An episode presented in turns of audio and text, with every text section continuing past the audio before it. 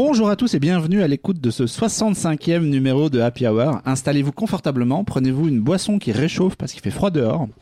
Et avec mes copains de l'émission, salut Jean-Victor et Alexandre. Salut. On va vous parler de pop culture et de bière puisque euh, on est tous en train de, se- de se boire une petite apéro. Et on remercie notamment un de nos invités qui a ramené un petit pâté maison. On embrasse la grand-mère de Vincent si elle nous écoute. J'espère pour, que euh, tu lui enverras le cette généreuse qu'elle, euh, donation. Euh, la fin d'année approchant, nous, on voulait faire une, émission pour euh, parler de la période compliquée qu'on a traversée et qu'a traversé en particulier le monde du cinéma entre fermeture, ouverture, quotas, masques, baisse de fréquentation et plein de petites choses compliquées qui sont venues euh, perturber l'année du cinéma.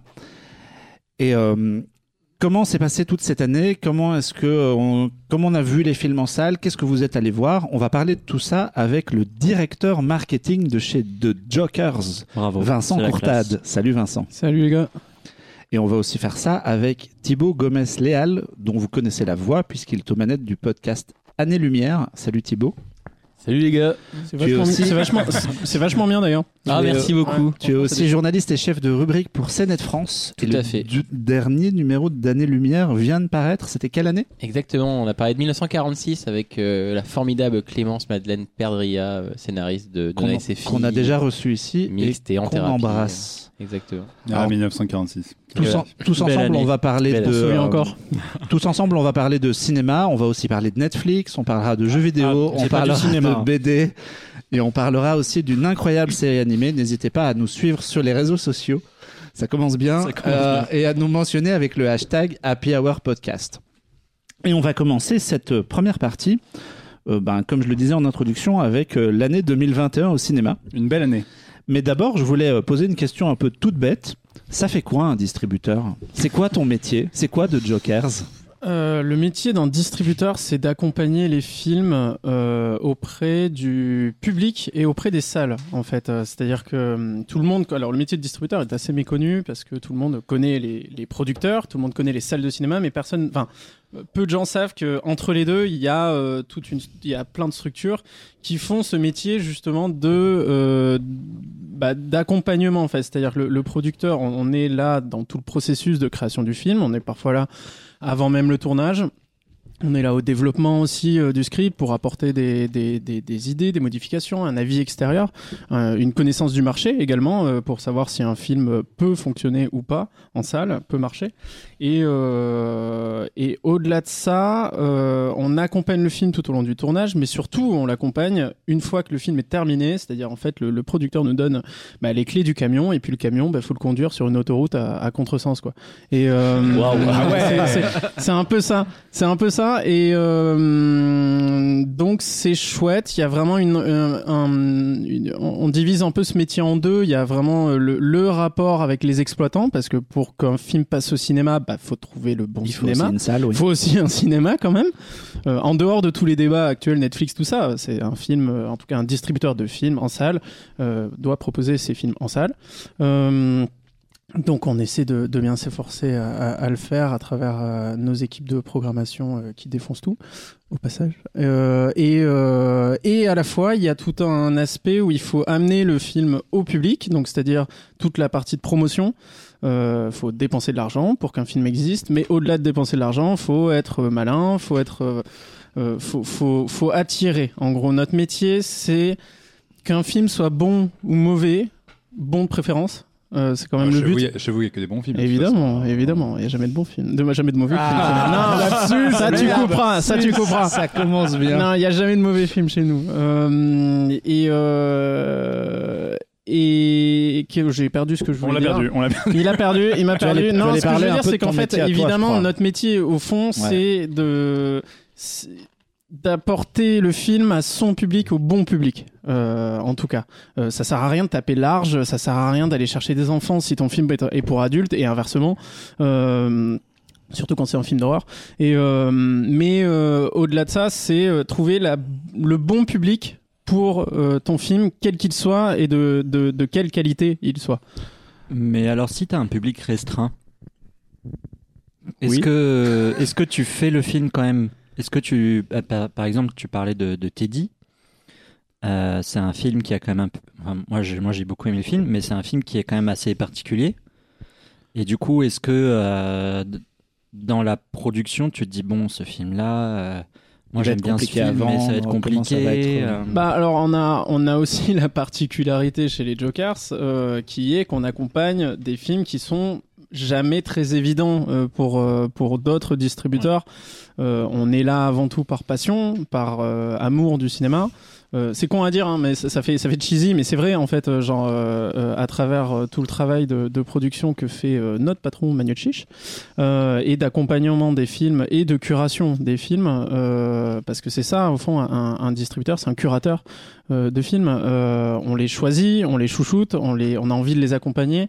Évidemment. On se pose parfois la question du potentiel d'entrée, de la, de la viabilité de la chose. Évidemment, un distributeur, c'est aussi des personnes euh, dans une boîte qu'il faut payer, euh, des locaux qu'il faut payer. euh, voilà, ça reste une économie aussi, mais au fond, il y a une volonté de faire un cinéma qui nous fait kiffer, qu'on a envie d'accompagner et voilà, qui défonce quoi. Et au-delà de ça, on est aussi là pour à la fois pour aller chercher la cible du film et pour l'élargir. On appelle ça la cible secondaire un peu dans le métier euh, quand c'est marketing, blablabla. Mais mais c'est con, mais il y a deux cibles, la cible principale, la cible secondaire et puis voilà. Euh, la cible principale, c'est celle qui est quasi sûre d'aller au cinéma pour aller voir ton film. Donc il faut absolument la voir, faut la toucher. Et la cible secondaire, c'est celle qui va te permettre d'élargir. Donc du coup, euh, nous, ce qu'on ce qu'on cherche aussi, c'est de faire connaître ces, réalisateurs auprès d'une cible beaucoup plus large, beaucoup plus euh, intéressante. Et c'est ce qu'on a essayé de faire avec Teddy. Euh, malheureusement, ça, a eu du mal à, fonctionner, mais on a justement anglais sur un film qui était euh, assez auteur à la base, euh, qui est moi que je trouve génial et, qui à la base assez, euh, qui, qui est dans une case auteur. On a essayé de l'ouvrir pour en faire un divertissement, euh, un film de loup-garou, euh, une proposition drôle et en même temps touchante et en même temps voilà. Donc de de- d'élargir, d'aller pousser les murs, c'est aussi notre boulot en fait d'aller pousser les murs, de s'assurer que la cible principale vienne voir notre film, mais aussi de se dire allez, euh, toi tu vas être intéressé euh, par notre film. Oui, puis vous avez des surprises parce que typiquement, il y a le cas euh, avant la pandémie de Parasite où euh, jamais vous auriez pu imaginer que le truc allait à ce point-là défoncer des portes et, euh, Bah et toucher un tel public et avoir un tel succès ensuite d'estime par la suite. Alors là, je parle pour eux parce que je, je n'ai pas eu la chance de vivre cette, cette période-là, mais mon prédécesseur, oui. Et, et, et c'est en partie aussi grâce à lui que ce succès est arrivé. Et après, il y a parfois des moments où on sent qu'on a entre les mains euh, une espèce de pépite, une espèce de, de, de, grand film qui peut aller euh, dépasser les murs, qui peut aller, euh, on appelle ça l'upside, qui peut aller, qui peut aller péter, péter les scores, etc. Sur des chefs-d'œuvre, parce que parlons de ce que appelons un chat un chat, hein, Parasite, c'est un chef-d'œuvre. hein, sur des grands films comme ça. Euh, en tout cas, je sais qu'ils ils ont su dès, le, dès, les, dès les premières étapes euh, du, du script, du tournage, etc., qu'ils avaient entre les mains un grand film. après, de, de là à Ah, ce que ça, ça, devienne, ça garantit jamais un succès pour autant. ça garantit jamais un succès. Et c'est tout là, c'est là tout l'art euh, de, de, de, de ce métier, en fait, c'est de de- d'essayer de, pas se planter, d'essayer de l'amener le plus loin possible, d'essayer, euh, quand on sent qu'entre les, on a une pépite entre les mains, bah, on essaie de, de l'amener le plus loin possible. Donc euh, voilà, le cas de Parasite, pour le coup, a dépassé toutes les espérances. Ouais. hein, euh, C'est presque une anomalie, j'imagine. quoi. C'est- ah, une anomalie peut-être de marché sur le enfin peut-être pas de marché de, de...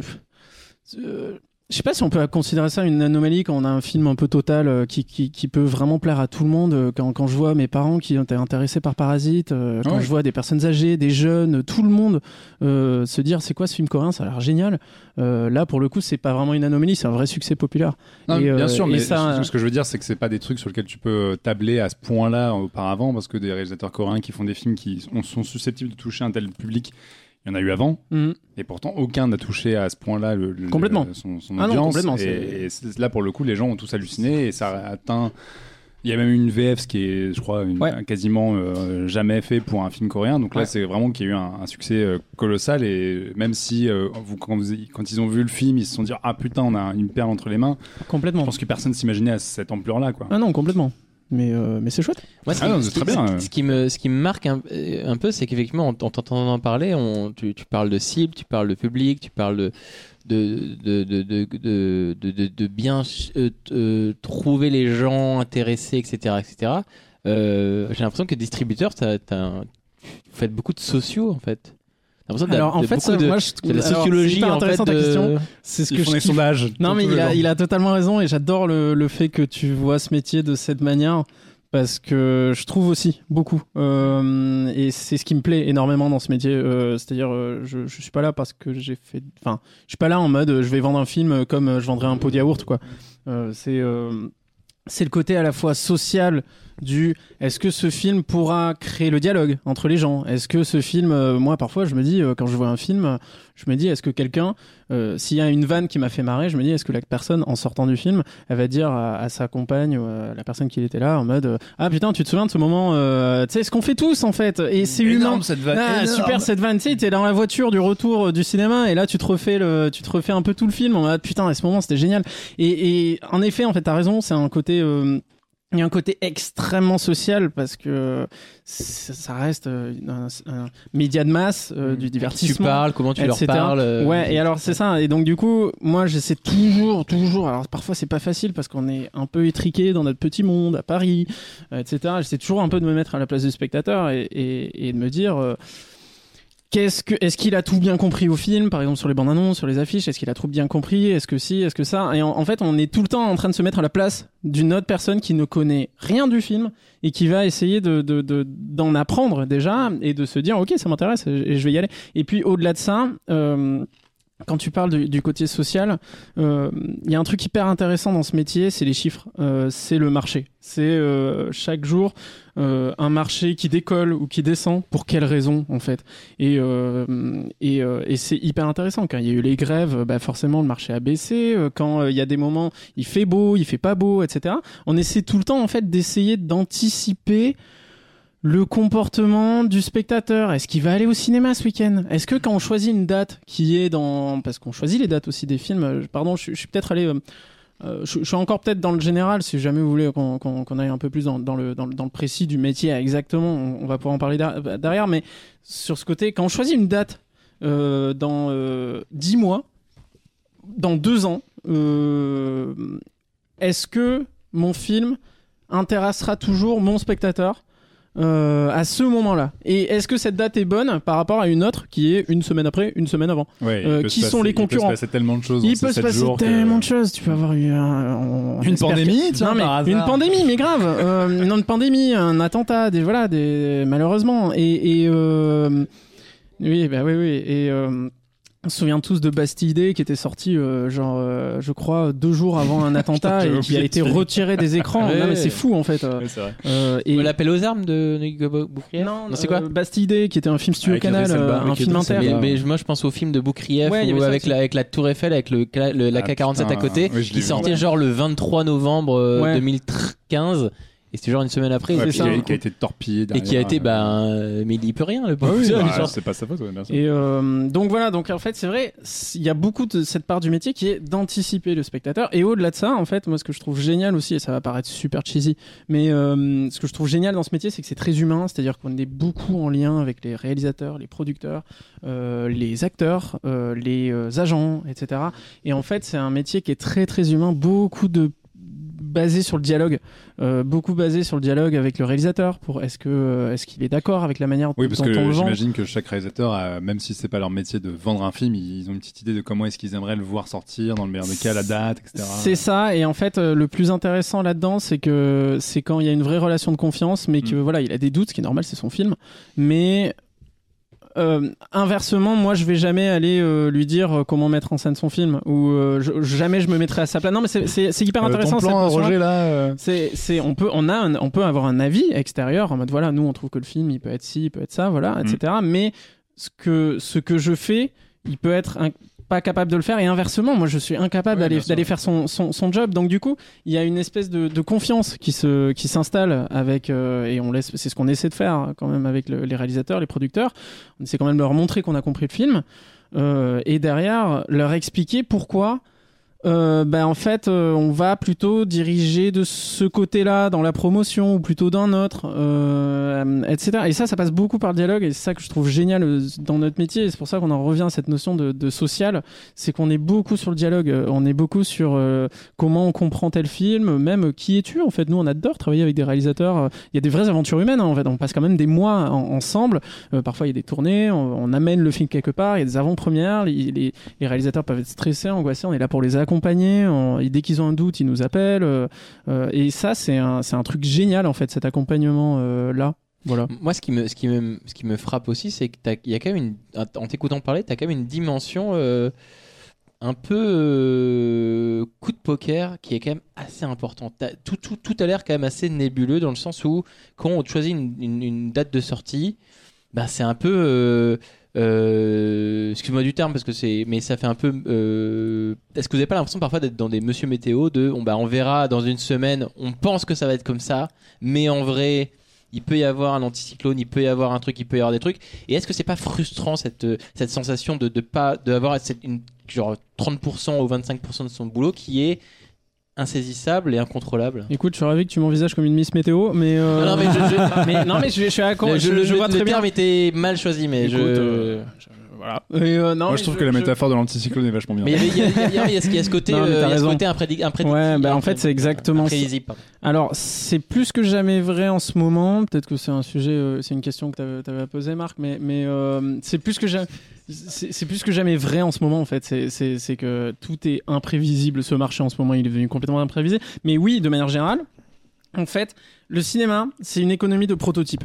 Chaque film est différent. Alors le plus le truc le plus génial, euh, enfin le plus drôle dans ce cas-là, c'est que c'est une économie de l'imprévisibilité qu'on essaie de prévoir. En fait, euh, c'est-à-dire que quand on signe parfois quand on signe un projet ou quand on essaie d'analyser la manière dont on va le sortir, euh, on on va aller chercher des comparables les précédentes années. On va aller se dire, ok, ce film me rappelle tel film obscur suédois sorti par tel distributeur il y a 4 ou 5 ans. De là aussi, enfin, d'où l'importance de connaître un peu le marché, de savoir qu'est-ce qui est sorti telle année, etc. Ouais, puis en faisant Hum. ça, quelque part, vous allez aussi dans la réflexion des spectateurs qui vont dire Ah, j'ai aimé ça, c'est Exactement, d'où le, le fait que parfois certaines affiches se ressemblent avec euh, des précédentes, ça c'est des codes. Mais, mais c'est con, mais en fait parfois les codes, c'est un confort aussi pour le spectateur qui se dit ok ce film je sais à peu près ce que je vais voir.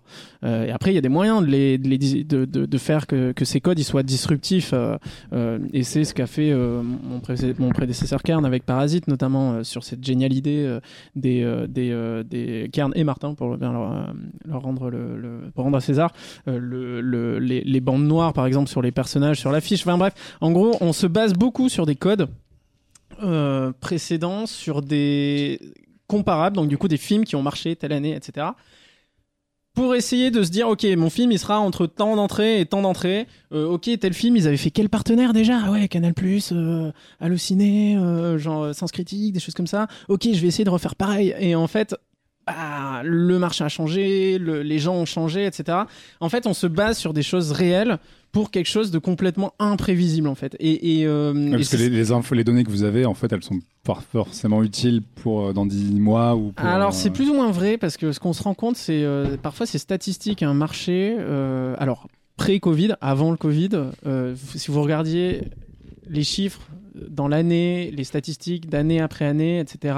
euh, tu vas avoir le mois de février qui va être un peu plus haut, en mars Mm. ça va baisser, etc. Il y a un marché qui existe, c'est-à-dire qu'il y a un nombre de salles définies en France, euh, un peu plus de 2500 je crois, je sais plus si je dis des conneries, euh, mais un peu plus de 2500 qui créent une base d'entrée finalement, c'est-à-dire qu'elles vont pas vraiment changer. Il y a 10 cinémas qui s'ouvrent, 10 qui ferment, etc. Euh, le public, on n'a pas, on n'est pas non plus passé de 60 65 millions de Français à 80. Donc euh, voilà, en fait, il y a, il y a une base statistique qui est là. Après, il y a les habitudes des spectateurs qui changent. Et c'est là où en fait ça rentre. Euh, Il y, a, des changements là-dedans. Est-ce que ton film, un, t'as beau essayer de copier euh, machin qu'il a fait, euh, qui a essayé de faire un coup il y a trois ans, très bien, mais ton film, un, est-ce qu'il est aussi bon ou pas? Je veux dire, est-ce est-ce qu'il est est-ce a les, reins solides pour faire un peu la même chose? Au fond, voilà. Donc en fait, c'est c'est oui, il y a beaucoup, énormément d'aléatoires, et en fait c'est ça. On essaie de prévoir ce qui est imprévisible. aussi. Ouais, c'est ça qui est génial, c'est du coup on de te dire, poker. ok, euh, est-ce que la magie. Ah bah, que tous les mercredis, tu joues au poker. C'est bien, c'est pour ça aussi quoi. que. Et puis t'as des hum, bonnes surprises, t'as pas que des mauvaises. Ouais, ouais, ouais. Bah a- il y a là, des trucs sur lesquels on en ce moment, il y a beaucoup de mauvaises. Donc.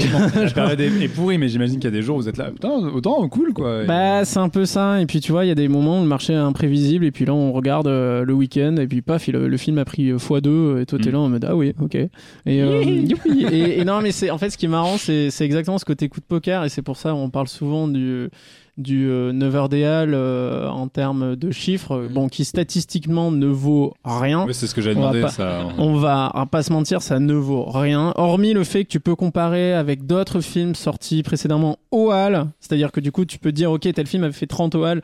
Je suis à peu près là. Ouais. Très bien. Mais donc, du coup, mais ça n'a et- zéro corrélation. euh, et si tout le monde porte autant d'intérêt à ce 9h, déjà parce que c'est fun, tout le monde se retrouve, euh, etc. C'est un peu le- la première séance, c'est le moment où tu lances le film. Donc, tu vois, à un moment, le, le film, il- comme un réalisateur, tu vois, il, il, il t'appartient plus en fait. Il y a ce truc de, allez, ça y est, t'as, t'as, t'as, t'as trimé pendant des mois Ouais, et paf, il 3 2 part. 1 feu. Ouais, au exactement. Et après, ce qui est, ce qui est assez marrant euh, là-dedans, c'est, c'est aussi que on a, tout le monde a passé tellement de temps euh, sur ces films qu'en fait, le premier chiffre, tu l'attends. C'est une espèce de friandise, en fait, le Neurodéal. Euh, c'est, un, c'est, comme si on te donnait un bonbon avant d'avoir euh, tous les chiffres un peu dans le reste de la journée. C'est un petit bonbon à 9h du mat. C'est ton, tu vois.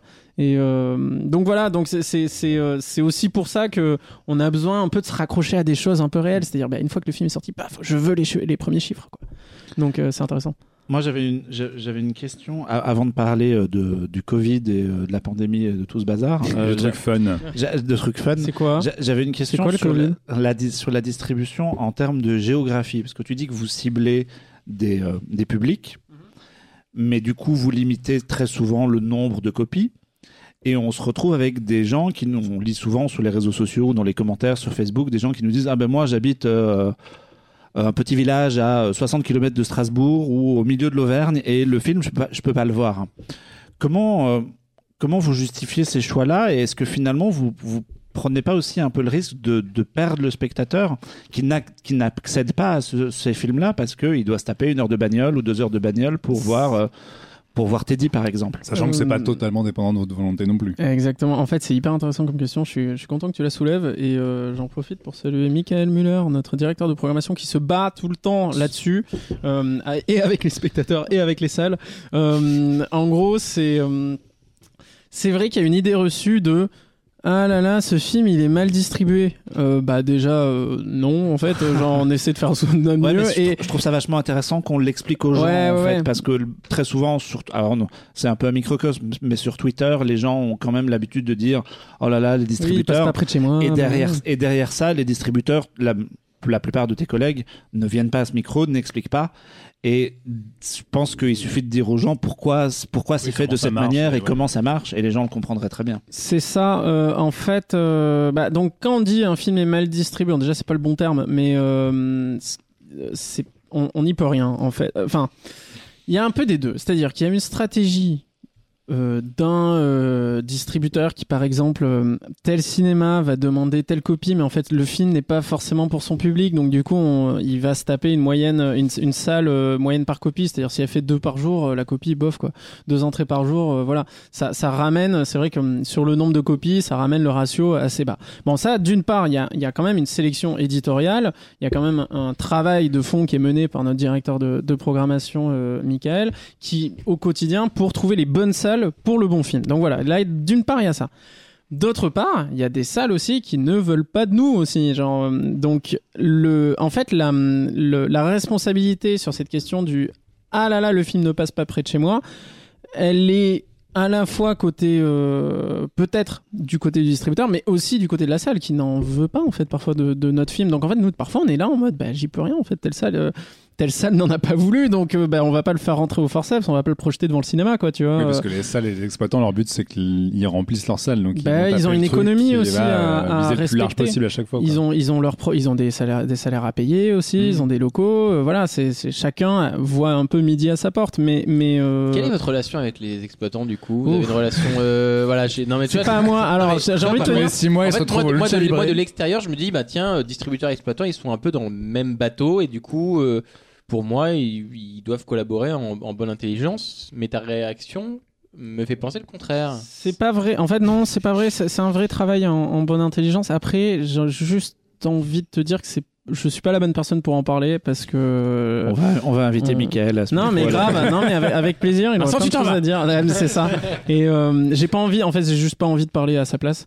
Euh, Mais c'est on, on non comprend mais que c'est une, ré- c'est une relation d'équilibriste en fait. Ouais. Et que exactement. plutôt que ce soit, on, C'est délicat. Je vais- je vais on plutôt donner mon point de vue. On peut imaginer au début que vous faisiez, vous faites des bisous euh, tout le temps entre distributeurs Oui, et, et leur but, c'est de remplir les salles. En façon, réalité, chacun a euh, alors besoin de vendre son truc, quoi, et je- que ça marche. Pardon, je rebondis sur ce que dit euh, Jean-Victor. Évidemment que le but, comme tout le monde, de tout le monde, est de remplir la salle. Après, il y a des questions éditoriales. Il y a des exploitants qui font un travail fabuleux éditorialement parlant pour projeter tel film qui va intéresser cinq personnes. La salle, elle sera pas remplie, mais au moins, il aura fait un travail éditorial euh, de euh, présenter des œuvres euh, peut-être méconnues qui va en intéresser cinq, mais les mecs, ils seront sortis, ils auront eu une putain de séance dans leur vie. Quoi. Et, et donc, en fait, faut pas croire que que les exploitants ne sont que des vendeurs de popcorn. Ça, ça peut arriver, euh, mais ce n'est pas le cas de tout le monde. Euh, et puis au fond, euh, voilà, c'est chacun a son, chacun a ses propres intérêts, ses propres devoirs et responsabilités là-dedans. Par contre, ce seul truc que je voulais dire, c'est que juste de mon point de vue en fait côté marketing. Euh, les exploitants, ça change beaucoup en fait mon, mon travail. C'est pour ça qu'on on discute euh, tous les jours avec notre équipe et celle de, de la programmation, mais vraiment tous les jours, mais presque toutes les heures en fait, Euh, trop même. Et, et, et, J'en ai marre d'eux.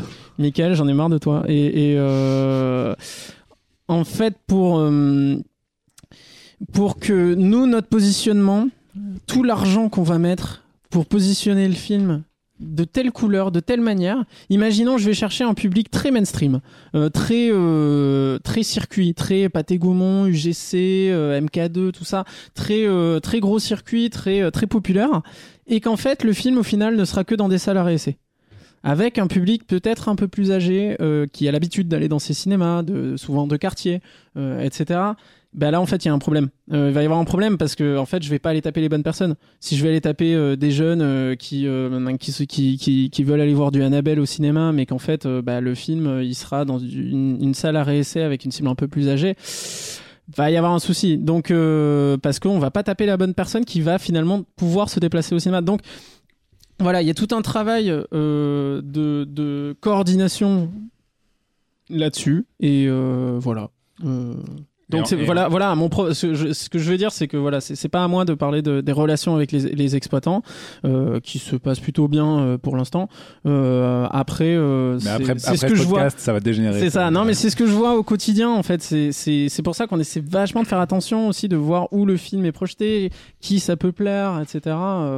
C'est c'est une vraie relation euh, main dans la main en fait avec la programmation. Et toi, en tant que spectateur, euh, est-ce que tu as une salle en particulier à Paris euh, qui te. Ouh, c'est une bonne question ça. Euh, Oh là là. alors je suis pas parisien à la base, mais euh, donc je suis un peu par Et dépit. dans lequel tu te dis, ok, euh, cet exploitant-là, il fait un bon taf, j'aime y aller, et c'est ma salle. Ou parce que qu'on parle de l'inédito, c'est un peu l'idée. Bah, en fait, j'ai pas de salle en par- Je pense que comme tout le monde à Paris, hormis si t'habites vraiment à côté de ton cinéma, t'as pas de Ouais. salle en particulier. Euh, moi, je vais juste dire, je suis abonné euh, carte Pathé Gaumont, j'aime bien aller chez eux parce que j'ai trouvé une super, une super Mhm. qualité de projection. Après, euh, derrière, je suis capable d'aller voir de, plein de trucs, je suis capable d'aller payer ma place en plus de ma carte illimitée, d'aller. Je traîne pas mal au quartier latin ou dans ces salles-là, les grandes actions, euh, tout qui Filmothèque, petit- tout ça. Il y a plein de. Le week-end, c'est super pour aller rattraper des, des, euh, Mhm. des, des, des grands classiques. Et après, pour aller se faire les sorties de la semaine, euh, bah, je vais dans les Pâtés Gaumont. euh, voilà, il y a le Luminor Hôtel de Vie qui fait un super taf aussi. euh, Il y, a, le Publicis, c'est cool aussi. euh, Il y a, y a l'entrepôt. Plein, plein de petits endroits, plein de, de petits endroits sympas. Pas de préférence en particulier. Voilà. J'ai un peu le même, genre de, le même genre de question, mais par rapport à la France tout entière. C'est un peu naïf comme question, mais par rapport justement, tu parles de, de placement de films, de public qui est visé, etc. Est-ce que vous arrivez, j'imagine que vous avez les chiffres par région, etc. Est-ce qu'il y a des épiphénomènes en France, genre des coins où vraiment euh, ce genre de film peut cartonner, etc. ou pas du tout? Est-ce que vous arrivez à cibler en se disant ce truc-là, éventuellement on peut le caser dans la Meuse? Je prends un exemple débile. hein. Mais est-ce qu'il y, il y, il y a ce genre de situation très géographique ou pas du tout et ça vous échappe complètement et un film peut vous pouvez faire un film un peu horrifique qui va cartonner plus dans le nord de la France et le suivant qui sera un peu en même temps va cartonner dans le sud ou est-ce que c'est absolument Bah, alors, impossible de cibler comme Teddy, ça? euh, Teddy Sud-Ouest, euh, je serais très curieux. Dans, dans le- la région où a été Alors, en tourné fait, le film, c'est ça qui curieux. Est-ce que ça rentre en compte la Ouais. géographie ou pas du tout? Bah, en fait, euh, c'est comme quand tu sors. euh, Bac Nord et que tu le sors une semaine avant à Marseille. Tu vois, c'est qu'évidemment, quand Ouais. tu es dans un sujet très particulier, euh, oui, ça cartonne à l'échelle locale. En revanche, euh, ce qu'on observe parfois, Mais ça, vous et on- pouvez le faire sur tous les films ou bof? Non, Non. non, et en fait, euh, c'est pas si vrai, tu vois. Parfois, il y a des films un peu à réessayer. Euh, il a beau se passer euh, dans tel endroit de la France, c'est va- c'est pas pour autant qu'il va faire un méga carton localement. Et même, j'ai envie de te dire, ce qui est assez intéressant, c'est qu'on voit une vraie fracture entre Paris et le reste de la France. C'est pour ça que je pose la question, voir s'il y a des, ça- des coins de Provence qui va avoir des choses euh, très précises. Et Alors, moi, je parlerai pas. En fait, moi, je parlerai pas plutôt en, en, en région parce que ça, c'est pas si vrai aujourd'hui. En tout cas, euh, c'est plutôt euh, une vraie fracture entre Paris et le reste de la France, comme une unité en fait entière. C'est que c'est vraiment, il y a une fracture. Il y a des Parisiens ultra renseignés sur les films qui sont capables d'aller voir des films de la hype, euh, des films un peu, euh, voilà, un peu du moment, quoi, etc. Et en fait, il y a les, et il y a tout le reste de la France, donc ce qu'on appelle dans le métier la province, euh, même si j'aime pas dire ce mot parce que je suis moi-même provincial. euh, Et fier de l'être, Et fier de l'être. 65 RPZ, d'ailleurs, c'est le numéro de ce podcast. 65. Haute-Pyrénées, ma gueule. Tout est organisé. Et, et euh, ce que je voulais dire, c'est que, bah, en fait, les Parisiens, ils vont, ils sont intéressés, ils lisent, les ma- ils lisent la presse, etc. Et après, il y a le reste de la France, mais alors qu'il n'y en a rien à carrer. Euh, parfois, hein, je veux dire, c'est pas, c'est pas le cas de tous les films, mais il y a. En fait, ce qu'on prend pour acquis, nous, à Paris, c'est pour ça qu'il faut faire super gaffe euh, à éviter trop penser que notre film, ça va être une espèce de carton parce que t'as eu euh, euh, 100 likes sur Twitter, quoi, tu vois.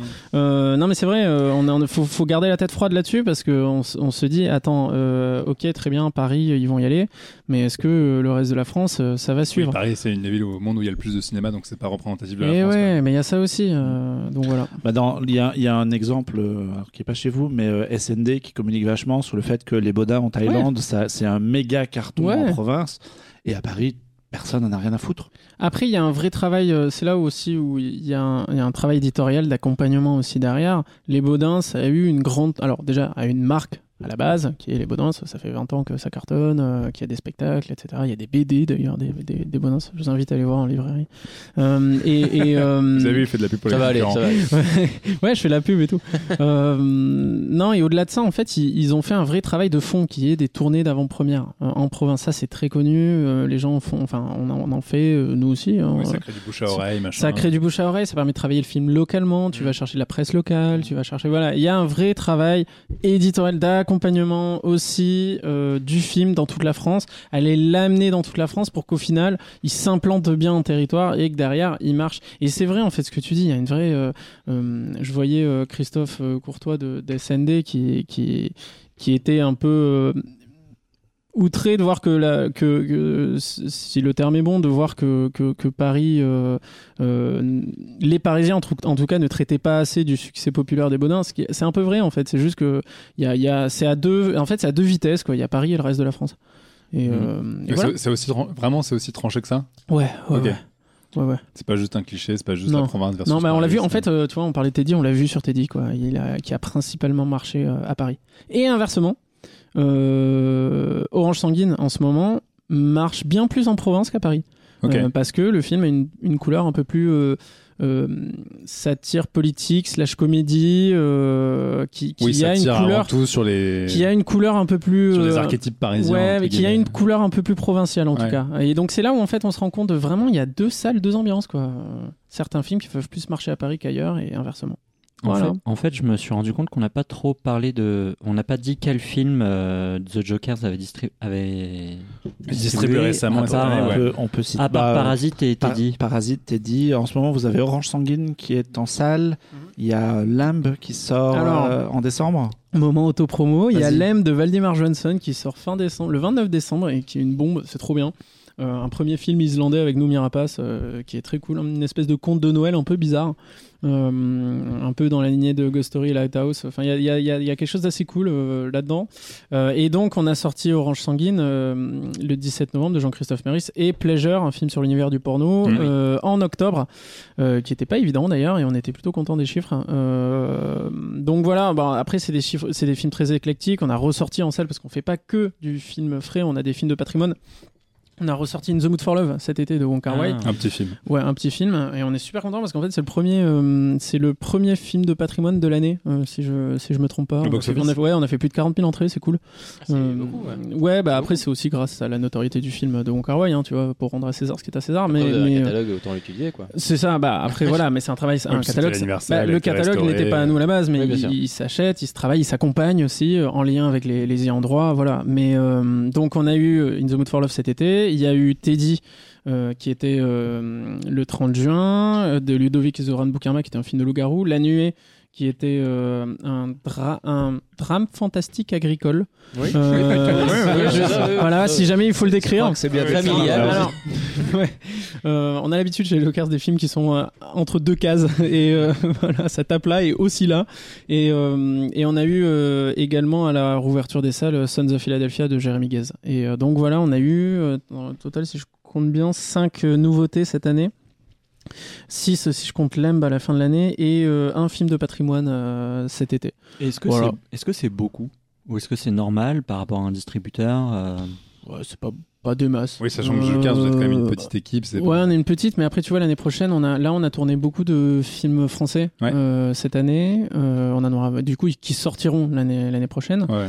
Euh, et euh, on devrait l'année prochaine sortir un peu plus d'une dizaine, quinzaine de films. Ah Donc, ouais, d'un coup, c'est autre chose. Ouais. Tu, tu vas euh, taper Ceci- beaucoup plus tard. Et... Ceci est pourquoi je suis arrivé en retard aujourd'hui. Tu as du boulot en ce moment. Très un bien. peu, légèrement. Il va être fatigué en 2022, Ça- Vincent. Parler de, des films qui sont sortis me permet, me permet d'enchaîner. 2021, c'était la merde comment? Est-ce que c'était vraiment une énorme catastrophe pour, à tous les points de vue ou est-ce que euh, vous, comme d'autres, vous avez réussi à surnager de toutes les mesures, contraintes, les masques, Alors, les passes sanitaires et tout le, bar- tout le Euh, bazar Je m'avancerai pas trop là-dessus parce que c'est pas moi qui tiens les comptes de la boîte, etc. Euh, voilà, euh, je sais qu'on a de la chance dans ce métier et dans ce milieu-là d'être aidé par des mesures de soutien. Le CNC a aidé. Il y a eu les mesures gouvernementales qui ont beaucoup aidé aussi la boîte euh, et, et tout le monde en fait, toute l'industrie. Euh, après, en fait, chacun avait en fait sa tactique un peu différente. Euh, Il y a des distribs qui ont arrêté de sortir des films et même toute l'année en fait qui se sont dit, bah moi en fait, euh, j'essaie même pas de les décaler. euh, alors ouais, j'essaie même pas de les décaler à la réouverture. Tout le monde au chômage, on ferme la boîte pendant euh, plusieurs mois et puis on s'y remet après. Euh, D'autres ont euh, ont essayé de mettre les films à des réouvertures, à des dates qui étaient pas connues à l'époque. On était là en mode, ok, cool, tel film sera à tel jour. Et après, on se rend compte qu'en fait, bah, la réouverture, c'est deux mois plus tard. Et donc, t'es là en mode, ah oui, bon. Euh, Oui, parce que quand il y a eu le- les, les confinements et que le cinéma était fermé, il y a eu la fameuse concertation sur euh, la réouverture et pendant un moment, est-ce que les distributeurs et les exploitants vont réussir à s'organiser pour étaler un petit peu les sorties? Et en fait, ça a été Lol. une véritable boucherie parce que tout le monde s'est ré- reroué Ouais. sur le truc et que. Ah, c'est un peu le problème de ce métier, c'est que tout le monde a des belles paroles et des belles, euh, des belles diatribes euh, solidaires, euh, etc. Mais par contre, dès que le, le rideau du magasin en, en jour de solde le mercredi matin s'ouvre, tout le monde, C'est la guerre. tout le monde court et se jette. Non, mais c'est con, hein, mais c'est ce qu'on a vu euh, cette année. Certaines personnes qui avaient des belles paroles euh, les ont euh, Oublié. Ben ouais, en fait, euh, les ont tout de suite annulés quelques mois après. C'était un peu triste de voir ça à notre niveau. Après, Mais vous, bah, vous, écoute, comment vous organisez là-dedans? Est-ce que justement vous aviez, vous aviez une politique en disant bah ce film-là, il peut potentiellement marcher sur ce public-là à cette période-là ou est-ce en qu'on fait, y va deux- coûte que coûte parce qu'il y a un moment il faut sortir Alors, les bah, il y, a films des- il y a des moments où on se disait, euh, euh, typiquement, euh, Teddy et La Nuée. Euh, la Nuée, on s'était posé à un moment la question de le ressortir bien plus tard dans l'année. Il est resté à cette date-là parce que, un, il faut y aller quand même à un moment, je veux dire. Et aussi, le problème de La Nuée, c'est que on, on s'est mangé le confinement. Le film devait sortir le 4 novembre et on s'est mangé l'année dernière et on s'est mangé le confinement dans la gueule euh, cinq jours avant. Euh, cinq jours avant, la campagne était déjà partie, elle était déjà dans le métro et tout. En plus, ça fait chier. Elle était trop bien cette campagne, j'étais content. Et euh, mais euh, mais du coup tant pis. Et euh, et surtout en fait, on avait une presse dithyrambique, on avait un buzz de fou sur la nuée, on était super contents, on avait plein de salles, on avait les avant-premières qui étaient prévues le lendemain du confinement. Euh, Non, le jour même, je crois du confinement, je sais plus, mais c'était un truc. euh, on avait plein d'avant-premières de prévues. Enfin, en fait, le film était sous les sous les sous les plus beaux auspices quoi. On s'est mangé le confinement. Euh, le jour même d'ailleurs du junket avec les, les acteurs et le, réalisateur qui, et qui ont euh, pour enfin franchement ils ont été extraordinaires parce qu'ils ont ils avaient la tête haute ils continuaient à répondre aux questions des journalistes alors qu'ils savaient que leur film n'allait pas sortir euh, la semaine d'après. Donc ça c'est chouette. On avait un peu les, les on était un peu on se serrait un peu les coudes quoi là-dessus euh, après, donc là où en fait ça a impacté, c'est qu'on voulait un peu quand même essayer de garder de ce de cette aura en fait du film, parce qu'évidemment plus tu, tu attends, plus euh, le buzz retombe, plus que plus les envies retombent, etc. Donc il fallait pour nous qu'on soit pas très loin de la réouverture sur sur la nuit. Donc euh, voilà pourquoi le choix euh, de le sortir là. Et puis il y a un moment, c'est vrai qu'il faut y aller quoi. Aussi les, films sont présentés en festival, euh, euh, il faut les sortir derrière. Dans le cas de Teddy, il était passé à Deauville l'année dernière. Et puis en fait, la sortie en juin 2021, bah, c'est plus de, je sais pas, dix mois après. Donc il y a un moment, faut y aller quoi. Faut y aller, on se bat, on y va avec notre. D'autant qu'en plus qu'il y a d'autres films qui arrivent et que, Exactement. et que, et que le train continue Mais c'est pas pour avancer, autant. quoi. Mais alors c'est pas pour autant qu'il faut les sacrifier. Donc c'est là où aussi la question, elle est hyper importante. Il faut que ce soit en accord avec les réalisateurs, avec les producteurs, qu'on se mette tous d'accord. Allez, on y va. Euh, Peut-être baisser les coûts, baisser les risques. euh, voilà, euh, être un peu plus intelligent. voilà, c'est une discussion. C'est notre, on essaie quand même et on de ne pas sacrifier le film en fait. Mm. Parce que c'est pas notre but. On a envie quand même qu'il cartonne. On a envie qu'il marche. euh, On a envie que le, le, le, le réalisateur ait la notoriété euh, qu'il qu'il mérite en fait. Tu vois. Parallèlement, en plus, vous aviez des films en prod qui Ouais. sont pris les confinements et qu'on continue évidemment à se produire autant Ouais. que possible.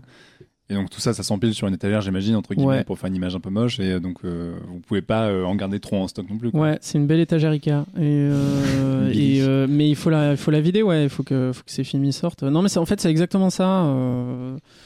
Euh, tout en ne sacrifiant pas le film. Voilà, c'est important pour nous.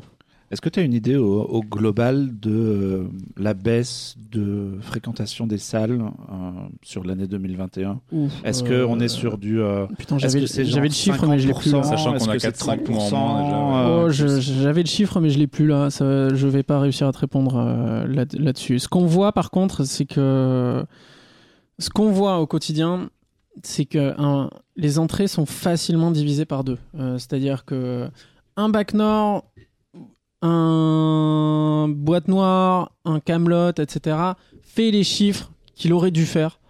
En, temps normal, je pense. Euh, je m'avance peut-être un peu là-dessus, mais c'est mon avis. Euh, un film comme La loi de Téhéran qui va jusqu'à 150 000 entrées, Formidable. Qui est génial, euh, en temps normal, il ferait le double. En fait, euh, il y a ce truc de. Ça serait un succès si un film comme ça était, à 300 000 entrées. Avant, on en avait des petits films comme ça qui atteignaient 300 000 entrées. Tout le monde était en mode waouh, l'histoire est formidable. Pareil pour Drive My Car. Pareil pour. euh, Il y a quoi récemment? Il y en a eu d'autres. hein. Mais euh, bah, euh, Go, First Go aurait pu aller à plus de 200, 300 000 entrées euh, euh, facilement. Ils vont aller s'arrêter à 100 000 et c'est déjà un super succès. Mais en fait, c'est ça le plus fou, c'est qu'on parle d'un succès à 150 000 entrées alors que le film a dans le ventre le double. Et en Oui, fait, ce y a qu'on trois voit, ans, il y a trois ans, ces mêmes chiffres, c'était de la merde, quoi. euh, pas de la merde, mais c'est quand même C'était joli hein, pour ces ouf, films-là. Mais, mais c'est, en fait, c'est juste que c'est pas considéré comme un succès du coup. C'est Ouais. pas un... Moi j'ai une question. Et- Est-ce que dans ces cas-là, est-ce que dans des, dans des, dans des paradigmes comme ça un petit peu délicats, euh, la tentation du streaming se présente? Hmm.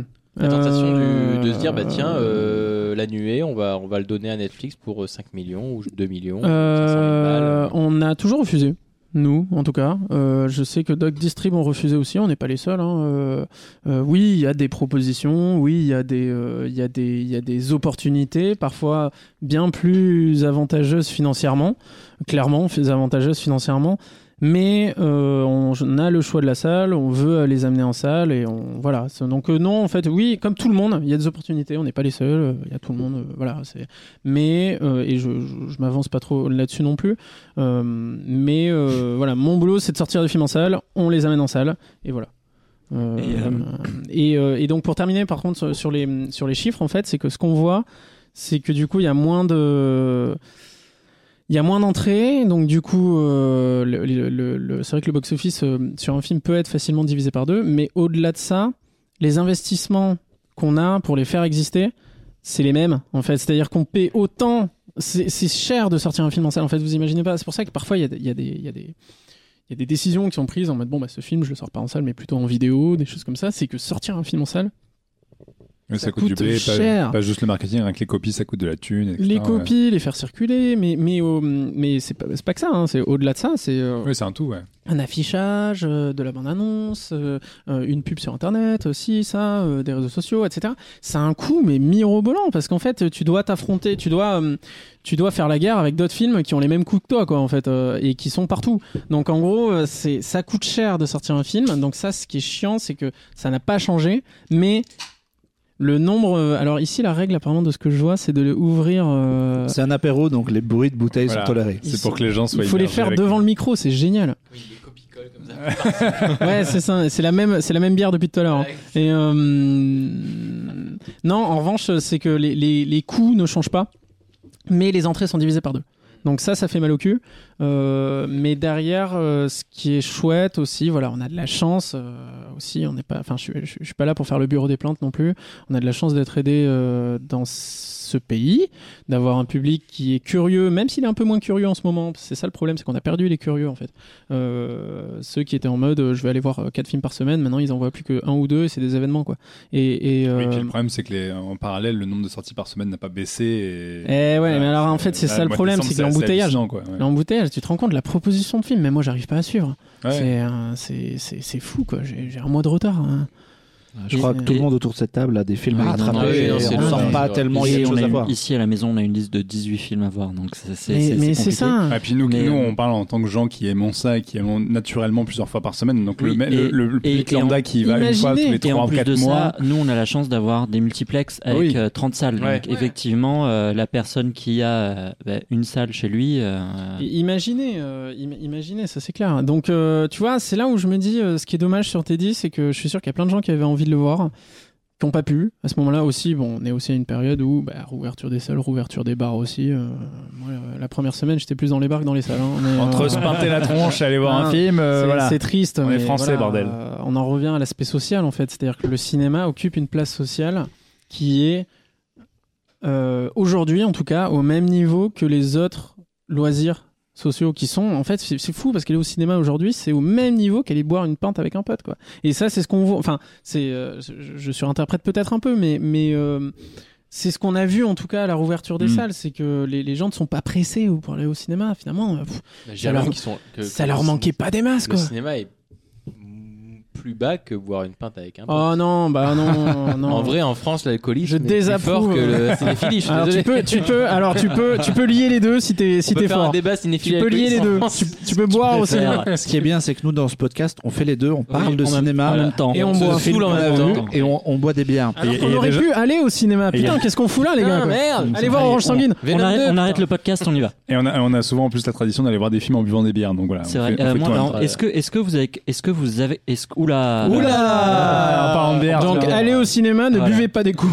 est-ce que vous accompagnez aussi euh, les films en DVD, leur sortie, ou est-ce que c'est une autre boîte, je sais qui a des Alors oui, c'est nous. Ouais. Euh, parce que là, on parlait de la salle, mais c'est aussi une autre partie de notre métier. On édite des films en DVD Blu-ray, on fait des jolis livres aussi, on fait des vinyles, on fait plein de choses chez les Jokers. Je vous encourage à aller sur le site thejokers-shop.com. Euh, moins 50% de réduction en ce moment. Ah, ce qui est vrai en plus. passé, Ce qui est vrai en plus jusqu'à demain mercredi. Je sais pas quand est-ce que Ah, sort le. trop Ah, tard ce pour les gens qui nous écoutent. Ah, c'est dommage. Euh, Mais, mais les gars, revenez l'année prochaine.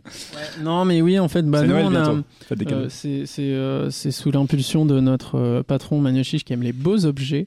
Il et il a tout à fait raison. Mm. Et on est super fiers de sortir ces beaux objets. Euh, donc oui, on a une boutique en ligne. On, a, on édite aussi tous les films qu'on sort en salle en DVD et Blu-ray. On essaie de faire de belles éditions. On essaie de... Voilà, Teddy, on l'a sorti avec le, le storyboard annoté des réalisateurs qui est trop cool. Euh, et euh, avec des fins, des, fins, euh, des fins inédites, des trucs comme ça. Enfin, on est super content euh, de, de pouvoir proposer ça. Et on a, on a des, euh, des gens autour de nous qui nous aident un peu à, à mener à bien nos projets. On a des affiches collector aussi qui, sont, qui sont très belles en édition limitée. Est-ce Voilà. que c'est une question que vous posez quand vous distribuez un film euh, en salle en disant ce truc-là, il va marcher modestement en salle, mais ça peut être un potentiel hit en DVD, en VOD euh, Est-ce que c'est une question qui est posée en amont ou pas du tout? Euh, C'est quelque chose En général, c'est corrélé. Après, il y a des films, il y a des typologies de films qui marchent mieux en vidéo que d'autres. C'est- pas pour rien que tu as tous les DTV euh, de, de films de guerre, de films, euh, de films d'action, etc. Ça, c'est un genre qui marche beaucoup en VOD et en vidéo. Euh, donc, tu peux avoir un film qui va marcher un peu moyennement en salle, mais finalement, la vidéo va rattraper. Après, le problème, c'est que le marché de de- la vidéo s'est cassé la gueule depuis euh, 5-10 ans. Et la Euh, VOD Et la, VOD par extension, mais euh, oui, oui, la VOD par Parce que extension. la VOD, Tout, quand je dis marché de la croire- vidéo, c'est la totalité. Ouais, mais euh, on, on mais, pourrait euh, penser qu'avec le confinement, les gens se sont un petit peu Il y a eu- même s'il y a streaming, machin. Euh, et- non, moi je parle Non, de la VOD. VOD. Ouais, juste VOD. Et, et euh, ça s'est cassé la gueule, donc du coup on ne peut plus dire, bon, c'est pas grave, euh, le film il a pas marché en ça, mais les ventes DVD elles vont rattraper. Ça Ouais. c'était il y a 15 ans, les gars, quoi. Genre, euh, ça, ça n'existe quasi plus. Ouais, Mais, Un mais peu, la VOD, ça, un c'est peu, pas on va aller gratter, ça. on va quand même aller gratter quelques quelques ventes. euh, voilà, c'est c'est c'est le but aussi, tu vois. C'est, je veux dire, on sort aussi un film en DVD pour qu'il marche, hein, mais mais euh, ouais, c'est une économie très particulière euh, la vidéo. Moi, je- pour revenir à ce que tu disais tout, euh, tout à l'heure là sur, sur le Covid, tu disais qu'il y avait une- certains spectateurs qui retournaient plus en salle. Tu parlais des curieux. Moi, j'avais vu passer euh, des, quelque chose sur les réseaux sociaux qui parlait que les qui disait que les personnes âgées, qui étaient aussi une forme de public assez régulier, allaient de moins en moins en salle. Ils sont morts. Et oui, c'est pardon. Désolé, mais c'est vrai. C'est le, le Covid, c'est pas seulement une baisse de fréquentation, c'est d'autres problèmes. Euh, Est-ce que Je désapprouve cette vanne. Mais tu as quand même rigolé. J'ai souri, j'ai pas rigolé. J'ai perdu le, le, le fil de ma question. Oui, moi, oui, oui, parce que est-ce que est-ce que la baisse de fréquentation des salles, elle est pas aussi liée à la changement dans les habitudes de consommation des gens, indirectement lié au Covid. Moi, j'ai l'impression. Alors, j'en avais un peu. Je vais éta- étayer mon propos. Euh, j'en avais un peu discuté au moment où euh, Warner Bros avait sorti Tenet euh, l'année dernière avec des, des lecteurs du site, et eux me disaient que hum, ils ont pris l'habitude de regarder des plateformes à la maison. Ils ont Amazon, ils ont Prime, ils ont Disney. Le cinéma, c'est quand même parfois ça peut être une mission quand t'as deux enfants, que t'habites loin d'une coût salle et ouais. c'est un coût. J'ai payé 13 balles 50 pour aller voir Encanto samedi euh, ce week-end. Je trouve ça incroyable en prix plein. On va, on frôle les 15 euros la place en prix plein. C'est quand même assez dingos. Donc ça, est-ce que les, les gens n'ont pas déserté en partie la salle parce qu'ils se sont rendus compte pendant les confinements que chez eux, finalement, ils avaient des choses à faire, des choses à voir et que euh, bah, ils étaient aussi bien devant euh, Netflix que euh, l'UGC du coin. Alors, personnellement, j'ai envie de dire à ces personnes, si elles ont la capacité de le faire, parce que moi, quand j'ai grandi dans un, dans- avec un cinéma qui n'avait pas cette capacité, donc je payais ma place à la place. Donc là, tu choisissais bien tes films. Et du coup, je leur dirais à, cette personne, à ces personnes, achetez des cartes illimitées, putain, c'est génial. Mm. C'est euh, pour 20 balles, tu le rentabilises en deux fois par mois. Euh, donc voilà, donc Et le puis on a- coût. En plus, on est un des rares pays qui, qui avance par ce privilège-là. euh. Mais au-delà du coup, quand tu es, euh, je sais pas, un- alors, camarade, alors, pour le citer, Denis, j'ai un camarade à moi qui habite euh, la banlieue de Bordeaux. Il a trois enfants. Bonjour Denis. Euh, quand il quand il va au cinéma, c'est c'est 30 minutes de bagnole, c'est trois gosses, c'est des Alors, popcorn. Et ça- là, en fait, tu vois, soulèves, tu soulèves un point. C'est on- toute une c'est une mission en fait d'aller au cinéma quand t'es en province et du coup bah, finalement Netflix à la maison c'est pas si mal quoi. Est-ce que c'est pas est-ce qu'il n'y a pas une et moi j'ai l'impression qu'en fait le confinement a fait dire à ces gens-là bah non on va rester chez nous. On a C'est l'habitude pas d'être si vrai. Alors, c'est pas si vrai. Pardon, je, je te commande un tout petit peu. T'avais fini. Ouais, Ok. vas-y. Euh, C'est bon, t'arrêtes de me saouler là C'est bon. Non, parce que du coup, j'ai pu manger pendant qu'il euh, posait sa question, parce que depuis tout à l'heure, je parle beaucoup, trop Je peut-être. vais te faire une tartine. Avec grand plaisir. Ah, parce que j'ai la dalle. Euh, non, en vrai. Alors, c'est tout à fait pertinent ce que tu soulèves. C'est ce que je me dis à chaque fois que, que j'essaie d'aller chercher quelqu'un pour mon film, enfin nos films. euh, c'est se dire est-ce que ce film justifie le fait de sortir chez toi, prendre ton moto, euh, prendre, oublier tes clés, re-rentrer, euh, aller chercher les clés, euh, fermer ta porte, euh, aller prendre la voiture, te taper 20 minutes de route, euh, il pleut, euh, t'arrives au cinéma. Bon, ça c'est le scénario catastrophe. C'est très précis comme ouais, ouais, scénario. ouais, ouais, ouais. Et Mais quand il pleut, c'est top pour un t'arrives au et ouais. Ouais, T'arrives t'es au mouillé. cinéma, t'es mouillé, tu sors, t'arrives au Tu sens le cinéma. chien. C'est 15 balles la place, t'arrives, il y a 15 minutes de pub. Ensuite, euh, il y a ton film, il y a le voisin qui parle, il y a le qui mange popcorn. des popcorn. ouais. La salle est peut-être pas forcément bien réglée, etc. Bref, euh, tu sors et tu fais la même chose sur le chemin inverse. Bref, euh, ce que je veux dire, c'est, c'est euh, bon, ça c'est le worst case scénario. hein. Il y a des séances qui se passent très bien, hein. Euh, mais oui, c'est un événement en fait de sortir de chez soi, putain, et d'aller en salle. C'est un événement, faut pas l'oublier. C'est, c'est quelque chose d'exceptionnel d'aller aussi. Enfin, ça devrait pas, mais euh, Mais ça l'est devenu, ouais. mais de ce que je vois, et c'est mon avis, ça l'est devenu.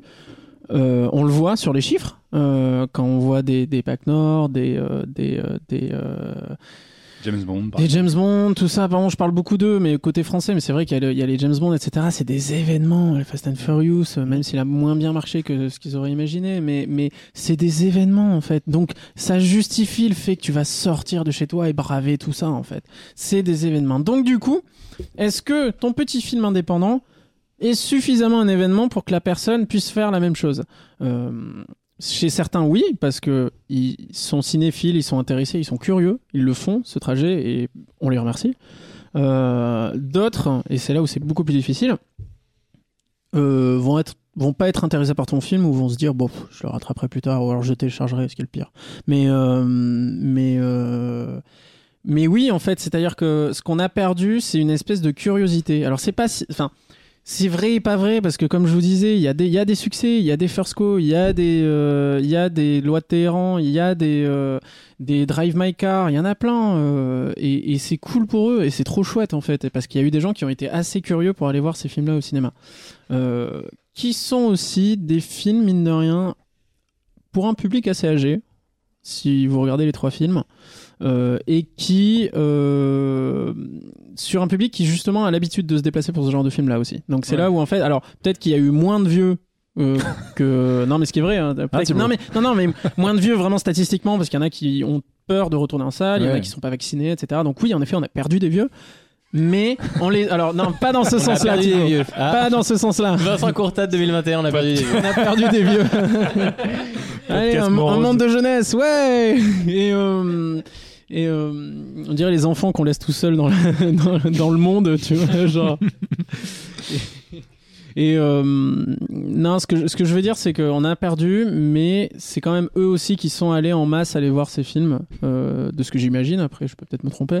Euh, donc c'est cool. Après, oui, c'est vrai qu'il y a beaucoup de jeunes qui se déplacent. On a été assez contents sur Pleasure d'avoir des retours de, de salles de cinéma qui nous disaient, bah en fait, on a eu plein de jeunes qui sont venus nous voir. euh, C'était cool, quoi. Et donc nous, c'est un peu ce qu'on vise aussi. J'ai oublié un peu d'en parler tout à l'heure, mais ce qu'on aimerait, c'est une maraude parce que tous les distribs répètent ça depuis des années.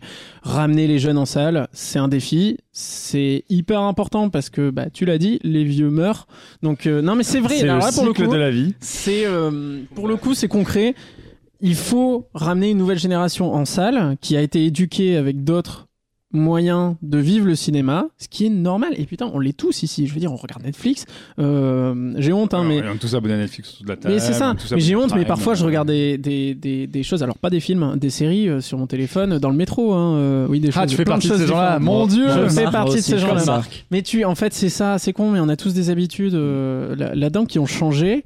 Euh, après, au-delà de ça, euh, En fait, Euh, l'habitude, il faut la créer parce que typiquement, on parle des jeunes, etc. etc. exactement, ça passe par l'éducation à l'image aussi. Tu, tu te dis, euh, il suffit qu'ils viennent au cinéma et qu'ils passent une putain de séance pour se dire, ah, quand même, le cinéma c'est chouette, on va retourner voir un truc et petit à petit, ils iront voir des trucs moins confortables tu- pour eux. après, ils voilà. On, on l'a tous vécu quand t'es gamin ou ado. Mmh. Tu vas voir que des Euh, blockbusters. tu vas voir des blockbusters et- parce que tu vas entre potes, c'est une expérience sociale, on en revient à ça aussi. Ouais, ou un jour, au cinéma, ou qui t'emmène voir des trucs. euh, Tu peux. Après, tu vois. Tu peux aussi, non, puis un jour, mais- tu vois un truc Oui, que t'attendais pas à voir et tu le vois au cinéma et tu trouves ça super et tu dis, bah tiens, je vais Et continuer. tu deviens cinéphile et 15 ans après tu fais des podcasts. Et, euh, Voilà, exactement. Exactement. Non, mais euh, du Et coup, tu euh, finis vieux con, merde. pas- c'était mieux avant. Mais par rapport, par rapport à ce que tu disais, est-ce que depuis l'arrivée euh, vraiment en masse de toutes les plateformes de streaming, est-ce que toi, en tant que distrib, tu ressens une vraie différence sur la fréquentation des cinés ou est-ce que finalement c'est pas En fait, c'est juste, j'ai pas, je suis désolé, je te coupe, j'ai j'ai pas de réponse à donner à ça parce qu'en fait, c'est hyper dur à quantifier. C'est, euh, c'est facile d'aller se dire, ouais, c'est la faute à Netflix ou ouais, c'est la faute euh, à machin. En fait, c'est difficile. En France, oui, les habitudes ont changé. En fait, oui, les habitudes ont changé, mais c'est pour ça que je parlais de la bière tout à l'heure euh, dans une, dans un bar avec un bon pote. Les habitudes ont changé, c'est-à-dire du coup, c'est, tout est un peu au même niveau aujourd'hui. Donc du coup, euh, Netflix a une part de responsabilité là-dedans, on va pas se mentir, les plateformes de manière générale, mais aussi tout le reste en fait. Donc du oui, coup, puis Netflix, enfin, je veux dire, c'est, euh, ça fait partie du mouvement euh, classique. Euh, Avant, Oui. c'était la télévision, après, c'était la VHS. c'est l'homme à Moi, j'aurais pu aller au cinéma ce soir. hein. Tu vois, je, suis allé- Ouais. je fais un podcast. C'est mais même, je veux niveau, dire- même niveau. Mais- Il y, a, il y a eu des tonnes de trucs qui ont annoncé la mort du cinéma. Les gens qui crient la mort du cinéma à cause de Netflix, Non, mais- de leur dire, euh, il, il, a plus- il y en a vu d'autres avant, quoi. C'est- clairement l'homme on, on revient dans les années 50 où tu avais ce côté, effectivement, la télévision arrive et du coup le cinéma arrive avec son cinémascope. Et du coup, tu vois, on parlait d'expérience où il fallait recréer dans les années 50, 55, 56, sur le cinémascope arrive. Ah, fallait recréer- lumière, là, année lumière. Excusez-moi. Il fallait recréer, il fallait recréer le cinéma expérience. Il fallait recréer Ouais. le moment. Et c'est vrai que euh, les gros films de l'année, c'est Dune, James Bond, Camelot. Ces films totem, un peu cinéma expérience, où les gens se disent, ok, j'ai deux films à voir dans l'année. C'est ce film-là parce que c'est James Bond, Daniel Oui. Craig en revoir. Ils ont raison. Camelot et machin. Enfin, et je ils ont, dire, ils ont raison. Bah, du Oui, coup, et- t'as- et c'est- du coup, c'est- t'as ce retour de. Mais Moi, je vais coup, les voir ces films au lieu que aussi. ce, non mais du coup au lieu que ce soit le, le- le média qui change, le cinéma qui change de scope ou qui change de, bah, de format ou de couleur ou de machin, c'est le ça va être le le récepteur donc le spectateur qui va changer son qui va faire le tri. C'est ça. euh, avant de répondre, je vais ouvrir ma bière au micro. Comme les autres. Oh là là. j'en profite pour rajouter un truc. Je pense qu'il n'y a pas que ça. Il y a aussi le, le contexte social. C'est que les films que tu as cités, aussi bien Camelot que Dune, que machin, en fait, c'est des films qui sont tellement attendus, qui ont des marques, qui sont tellement marketés, etc., qu'ils font partie naturellement d'un espèce de débat euh, dans la société en mode Ah, t'as vu Camelot, Ah, t'as vu Dune, etc., t'as vu le nouveau James Bond. Et c'est tentpoles qui. Parce que c'est des événements. Parce que Oui, mais il y a, pas, C'est un pas juste vecteur, le c'est un film. vecteur social. T'as le vecteur qui va être, en fait, le vecteur social, il est né de tout ce qu'il y a autour du film. T'as raté Que ce James soit Bond, une- t'as raté ta vie.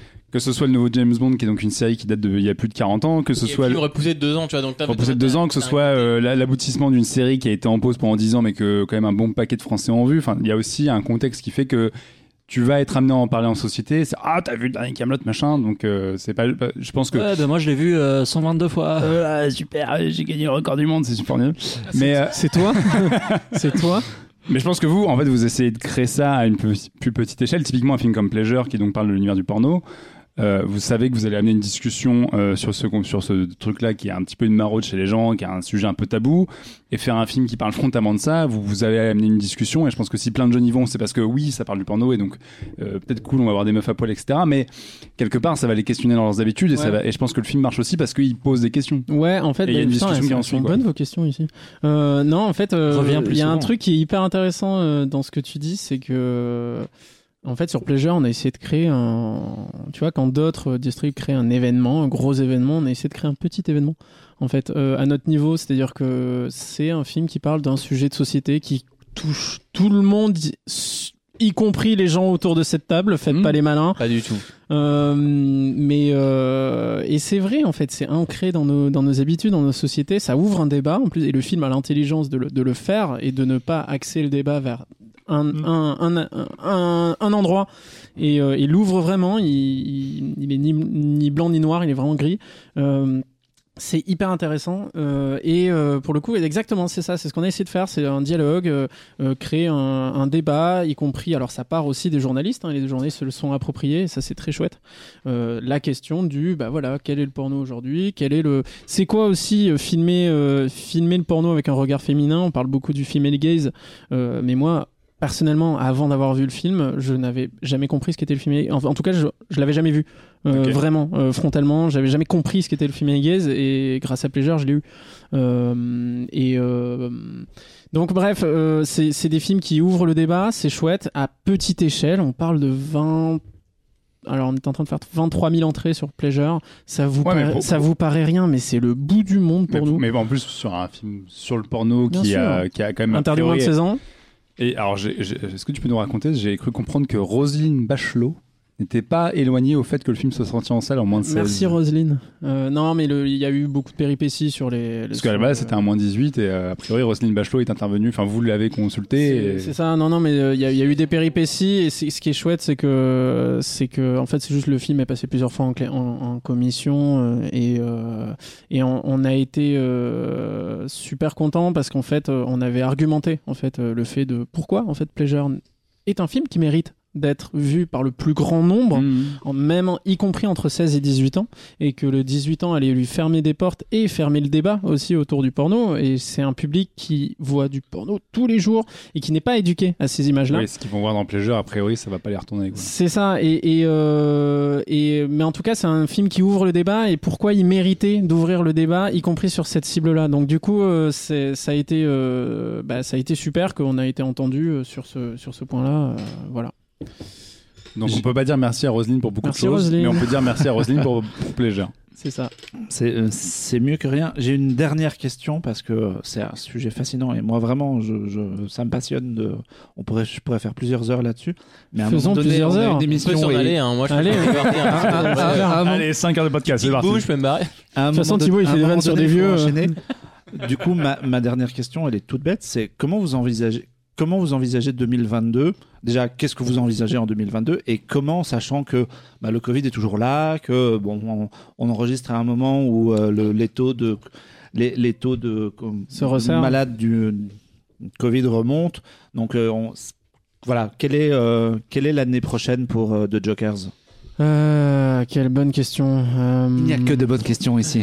Non, mais c'est. Il n'y a que des bonnes réponses.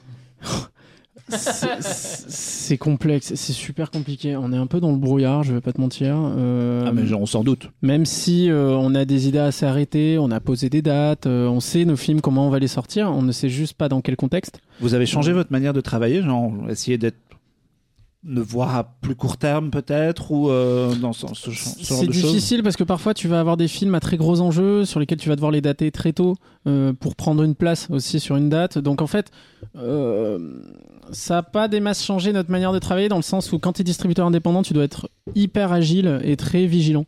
Euh, sur tout et rien, que les, les évolutions, euh, quel film se cale en face de toi euh, sur euh, à tel moment qui peut être plus gros ou alors euh, toi tu peux être plus gros que l'autre et ouf, euh, ça va. Euh, c'est euh, faut être très souple. En fait, ce qu'on a gagné, c'est peut-être en souplesse de se dire, ok, en fait, ce film, peut-être que au fond, euh, il méritait la salle euh, il y a quelques années, enfin il y a quelques mois, et euh, aujourd'hui, finalement, il a plus les épaules assez solides en salle, ou alors inversement, un film, il a plus les épaules à ce moment-là, on le passera un peu plus tard. on, a gagné un peu plus en souplesse. On discute beaucoup, beaucoup, beaucoup. On n'a pas toujours les réponses c'est normal et personne n'a des réponses en fait. Euh, mais on essaie de mener, en fait, on essaie de mener notre barque euh, bien, Ouais, on normal. essaie Mm. euh, et, et de voir jusqu'où ça, ça va nous mener avec voilà des vraies stratégies et voir si ça va payer en fait. Et quand tu nous parles l'année prochaine, en fait, nous ce qui nous change, euh, c'est que c'est une année assez charnière pour nous parce que cette année c'était nos premiers films français. Faut pas oublier, on parle de Jokers avec La Nuée, Teddy, tout ça. Mais avant c'était beaucoup de films internationaux. On a eu nos deux premiers films français avec Teddy et La Nuée. Euh, ensuite, on a continué avec euh, Orange Sanguine. Euh, L'année prochaine, début d'année, on aura Ogre d'Arnaud Malherbe, qui est un film de genre dans le Morvan. On, a, on a un documentaire de Sylvain Desclous sur une course, une course au municipal dans un tout petit village, qui est trop bien. Et, et, et ce que je veux dire, c'est c'est, que en fait l'année prochaine c'est assez charnier pour nous parce qu'on a on a on a beaucoup de films français qui sont tournés cette année et qui vont sortir l'année prochaine euh, sur lesquels on a appliqué des nouvelles manières de travailler des, des, des- où on a eu des, des idées qu'on a très hâte de de- d'appliquer Et puis j'imagine Euh, que c'est même des, des enjeux financiers qui sont quand même plus gros Oui, pour vous. euh. oui exactement en fait c'est des, des films plus gros peut-être avec plus de casting aussi c'est con mais parfois ça marche aussi au casting hein. Plus de casting des talents qui sont un peu plus confirmés voilà des deuxièmes films qu'on a envie de voir des premiers films aussi on a un premier film qui est, produit euh, euh, en interne euh, avec une nouvelle boîte de prod qu'on a montée qui s'appelle Spade qui s'appelle Rascal sur la guerre des, des, des bandes dans les années 80 dans un Paris des années 80 euh, réalisé par Jimmy Laporte Trésor et, qui, va être trop bien et qui est coproduit avec Agathe Film. Donc oui, en fait, on a des projets de cœur qui vont beaucoup de projets de cœur aussi très importants pour nous l'année prochaine. Euh, on espère que ça va ça va payer en fait. Et puis surtout, on, on les a accompagnés toute l'année. En fait, on a une toute on a aussi une nouvelle équipe. euh, chez nous, on s'est on s'est agrandi. euh, Il y a beaucoup de, de nouvelles personnes qui nous ont rejoints euh, et on a tous un peu accompagné ces projets depuis le début. Et du coup, on a hâte de, de les voir sortir. voilà. Eh ben, très bien, nous, nous on sera au rendez-vous, je crois, pour, découvrir tout ça, puisque on, on aime bien ce que vous faites. Venez. Donc euh, on, est- on ira au cinéma et puis de Venez toute au façon, cinéma. on- on- il faut aller au cinéma. Le cinéma, le cinéma, c'est bien. On Et- va justement Annulez continuer votre à verre parler avec votre de- pote pour aller au cinéma. Le cinéma, c'est bien. On va aller sur Netflix. Ah, on va- alors justement, c'était- un peu ma transition. C'était, Oh on va continuer à parler de cinéma ou pas, ou pas. Est-ce que est-ce, alors, Est-ce que c'est un grand c'est débat Est-ce que Netflix c'est un grand débat? C'est Est-ce que Netflix est un grand débat? Oui. Est-ce que Netflix c'est du cinéma? Non, euh, on plaisante, mais euh, on voulait parler. Enfin, tu voulais parler, euh, Thibaut, de Tic Tic Boom, Bonjour. le premier Parce que long toi, tu vas pas au métrage cinéma, toi, tu vas sur Ah, Netflix. jamais, j'ai pas le temps. réalisé par. Lin- C'est une épreuve d'aller au cinéma. Ah, tu- tu voulais parler de Tic Tic Boom, le premier film réalisé par Lin Manuel Miranda. Tout à fait. Tout, tout- exact, tout à fait, exactement. Qui est voilà. sorti sur Netflix. Netflix. qu'on adore ici, euh, Lin Manuel Miranda, Netflix aussi, mais on parle. bah, Mais, mais tout à fait, oui. Bah, quand tu m'as dit effectivement choisis, euh, choisis, tu m'as dit choisis deux films et j'avais choisi un, un autre magnifique film. Et finalement, tu m'as dit non. On dira un mot après. euh, finalement, euh, finalement, plus que un. Et du coup, j'ai, j'ai mon, mon choix s'est porté sur Tic Tic Boom euh, que j'ai découvert il y a deux semaines, deux semaines et demie. Euh, donc tu l'as dit, euh, premier film de Lin Manuel Miranda, connu pour euh, pour son book ou en tout cas pour sa, sa, sa direction sur la comédie musicale Hamilton, pour ses musiques sur Vaiana, sur musique sur sur Encanto, qui est Encanto, qui récemment ouais. sorti. Il a une grosse année. On l'a vu également en acteur dans dans la euh, le, le, le Phil Pullman là, euh, À la oui, Croisée des euh, Mondes. à la Croisée des Mondes, etc. a Bref, In the. Heights. In aussi, the qui vient Height de aussi, sortir, ouais. effectivement. euh, bref, c'est c'est quelqu'un qui, qui est assez hype en ce moment, qui fait beaucoup de choses. On peut dire que c'est Euh, le mec qui a écrit Hamilton, accessoirement. Et voilà, bah, bon, on l'a dit. on l'a dit, mais il faut Euh, l'écouter. mais hein. effectivement, il a écrit Hamilton. Et là, tu l'as dit, effectivement, il réalise son premier film, premier long métrage. Il a déjà fait un- une espèce de, de- de vidéo, de film avant, euh, qui s'appelle donc Tic Tic Boom, qui est sur euh, l'histoire de, de, de- Dis-moi. Mais Hamilton, il met en scène aussi, non? Oui, il met en scène, Ouais. mais du coup, c'est effectivement bah, Oui, une comédie, une comédie musicale, bien sûr, mais- Et là, du coup, bah, c'est l'un des, des- des points qui va être intéressant, c'est que là, il fait son, son premier long métrage de cinéma et il parle de la vie de Jonathan Larson. Jonathan Larson, qui est euh, le compositeur et orchestrateur et créateur de la comédie musicale Rent, euh, qui est euh, célèbre, en tout cas aux États-Unis, qui est mort prématurément à 35 ans. Et, euh, et du coup, Tic Tic Boom raconte euh, cette semaine, une semaine avant ses 30 ans, avant les 30 ans de Jonathan Larson, au moment où ce créateur, il va, il est en train de concevoir là justement là une comédie musicale particulière, alors que lui, il voit le mur des 30 ans approcher, il se dit je ne vais plus être jeune, je vais je vais rentrer dans la vieillesse et du coup, il faut que je me et donc il jongle entre un travail euh, ingrat, son appartement qui qui qui tombe en lambeaux, ses amis qui meurent du sida parce qu'on est dans le New York des années 90. Et du coup, ça, et du coup, sa création qui lui a pris 8 ans, sa comédie musicale, et son, et son destin qui l'attend finalement. Bref, il y, a tout- il y a tout ça encapsulé dans, dans, dans, dans Tic Tic Boom. Et donc, c'est à la fois une comédie musicale autour de, ben, euh, de sa vie à lui, c'est un biopic. Et, euh, et du coup aussi bah, autour de, de la comédie musicale Tic Tic Boom elle-même. Euh, et c'est euh, et pourquoi j'ai voulu en parler? Tout simplement parce que c'est c'est formidable c'est l'un des non mais c'est l'un des meilleurs Voilà, c'est super. c'est l'un des meilleurs films de 2021 et, euh, Ah, le- et le mot si est vous- lâché. et si vous nous écoutez si vous devez voir un film en 2021 n'hésitez pas à regarder Tic Tic Boom N'allez pas au cinéma, putain. Ah, Allez sur Netflix. ah, Non, mais allez voir. Tic Boom sur Netflix. Eh, venez, on reparle de la distrib. Non, mais dans, dans le sens où dans le sens où, où effectivement moi j'en ai entendu beaucoup de bien il y a donc c'est un, c'est un film qui, est, qui a un casting assez assez assez intéressant assez important Euh, il y a Andrew Garfield qui porte le tout mais ça on va en reparler Euh, mais euh, mais c'est vrai que moi par exemple je suis pas quelqu'un qui est qui aime particulièrement les comédies musicales je trouve ça je suis assez hermétique à ça et, euh, et pourtant j'ai été euh, balayé, emporté par cette histoire qui effectivement euh, mêle à la fois les questions bah, de création, de, réalité de la vie, de il faut payer un loyer, en même temps qu'est-ce que je fais de mes rêves, est-ce que je les mets de côté, est-ce que je les, est-ce que je les continue, et en même temps il y a ce, il y a ce terreau social où, où bah du coup il y a cette réalité des années 90 à New York où bah il y a le SIDA qui monte, tout le monde est séropositif ou meurt ou etc etc. Et, en fait en fait c'est c'est un grand film sur sur bah, qu'est-ce que c'est la création, qu'est-ce que c'est d'être créateur et qu'est-ce qu'on fait de ses rêves euh, au bout d'un moment euh, quand la vie toque à la porte et, euh, et qu'on doit faire un choix véritablement. Quand on arrive à 30 ans et qu'on arrive à ce carrefour là. C'est beau ce que tu Et dis. donc, c'est- non, mais et du coup, c'est intéressant. Et, et, et, et, et pour compléter ça, le, le, le- comment dire, la, la vraie question, c'était de savoir comment la Lin Manuel Miranda auteur talentueux, compositeur talentueux, metteur en scène de théâtre, on l'avait mis à Milton, etc., talentueux, allait concrétiser ça, allait faire quelque chose avec le média cinéma Est-ce qu'il allait réussir à réaliser un film, le mettre en scène, etc. Et la grande surprise de Tic Tic Boom, c'est que son film est une vraie proposition de cinéma. C'est que c'est, euh, c'est euh, chaque séquence, il y a mille idées. euh, chaque séquence, il y a, y a, il- on sent qu'il invite vraiment le, le, le- le- la, la, la comédie musicale et le, et le théâtral au sein du média cinéma. Et, euh, et il casse les murs et il pousse les murs et, et il s'amuse à des petits Littéralement. Voilà, mais littéralement, voilà, il y a des séquences où il, où il abat les murs véritablement et, euh, et, et il prend des libertés dans plein de séquences. En et fait, il est euh, ouvrier du bâtiment, quoi. Exactement, c'est un BTP. non mais voilà, en fait, en fait et, et- évidemment comme c'est un musicien, c'est un film qui est extrêmement bien rythmé, c'est un film qui est extrêmement dynamique, extrêmement euh, ouais cadencé et surtout habité.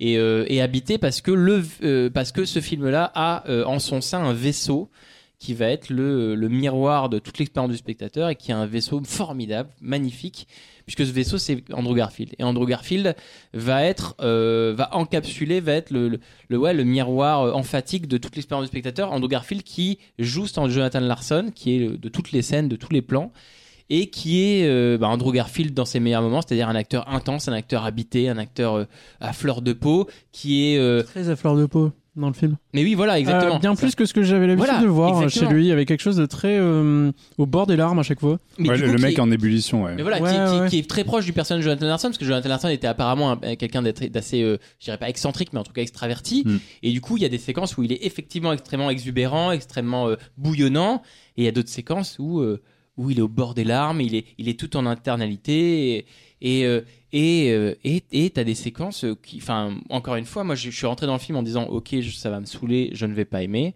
Et effectivement, le film commence par une chanson, donc j'étais là genre. Ok, ça me saoule. et, C'est une comédie le- musicale, Thibaut, c'est normal. voilà, autant le dire. Mais du coup, et au bout de deux heures, à la fin des deux heures, j'étais en larmes. J'étais en larmes. J'étais euh, saisi. J'étais ok. Je, vais- je viens de voir un- quelque chose de formidable parce que euh, parce que le train passe et il te et il te, il te roule dessus en fait. Et, que- et que et que le conducteur, il s'appelle Andrew Garfield. Et que, et que c'est et que c'est- formidable et que c'est une expérience assez folle et encore une fois tu vois on revenait sur le truc de- d'exploitant et de distributeur bordel j'aurais adoré voir ce film en salle bordel de Ah, merde ça ouais. pour le coup, on n'y peut rien. Mais Mais, alors, euh, en même temps, en France, ça n'aurait jamais marché, je pense. Ouais, mais quand même, tu vois, aux États-Unis, ils l'ont eu en salle parce Ouais. que Netflix a Ouais, dû oui, acheter mais 4, ça, acheter c'est- 4 cinémas et voilà, mais, c'est une autre mais on en revient à cette question-là de se dire, euh, tu vois, on revient à est-ce que Netflix est du cinéma? Euh, Au final, il y a que des films, mais après, c'est toujours une façon de les, de les- de les montrer Mhm. et de, et de- est-ce qu'on on revient à cette question de, il y a des films, comment est-ce que tu crées l'expérience de Alors, euh, il y a un truc qui pourrait être intéressant sur cette question-là, c'est qu'il y a un film chez Universal qui sortira en janvier, je crois, qui est une comédie musicale, si je me trompe pas, sur un jeune. euh, Ah oui, euh, Dear Evan Larson. Dear- Dear Evan Hansen. Exactement. Et là, pour le coup, on pourra voir c'est ce genre de film qui n'est pas La La Land. Je veux dire, il y a Mm. La La Land et les autres. Euh, non, mais c'est c'est vrai, hein, avec le casting, la hype, euh, tout ça. Mm. Euh, là, pour le coup, on pourra voir si euh, Tic Tic Boom aurait eu une carrière similaire, parce que je pense que c'est à peu près les mêmes films. Euh, mais euh, en fait, j'avais une question. Après, T- Tic Tic Boom est très quand même centré sur l'univers de la comédie musicale parce que ce mec-là a fait ce succès Rennes, Rennes, qui n'est ouais. pas connu chez nous, mais qui a un, carton là-bas aussi. J'avais une question. Tu, tu étais fan de comédie musicale à la base ou pas? Pas du tout, mais pas du tout. Moi, je, plus, c'est un- encore une fois, c'est un genre auquel je suis assez hermétique. J'ai bien aimé La Land, bien sûr. Mais, on, on aime mais- bien Thibaut, mais on le tolère quand même. hein, tu vois, genre, mais, voilà. euh, mais non, mais Tic Tic Boom ouais, a été, a été vraiment, euh, vraiment fou. Et, et, et- et ça confirme aussi ben, le, que Lin Manuel Miranda, au-delà d'être quelqu'un qui, qui fait bien de la musique et qui écrit bien des, des chansons et qui met bien en scène des comédies musicales, est aussi un réalisateur avec une vraie vision. Et ça, c'est intéressant parce que je suis très curieux de savoir ce qu'il va faire dans les 10 piges qui arrivent. Euh, et c'est peut-être effectivement la, la- la- la belle réponse qu'on a avec ce film-là. De se dire, est-ce qu'il est, est qu'il a vraiment quelque chose à dire en termes de réal? Oui. Oui. Et Tic Tic Boom est joli. Et d'ailleurs, Tic Tic Boom est en- est en- est- a une belle place pour les, les pronos Oscar. Donc euh, je pense que vous allez en par- entendre parler pendant quelques mois encore. Ce qui serait intéressant de voir pour Lin-Manuel Miranda, ce, c'est- ce sera de le voir mettre en scène une comédie musicale qu'il a écrite. Parce que là, il Oui. reprend le travail de Jonathan Larson. Bah, les chansons existaient déjà.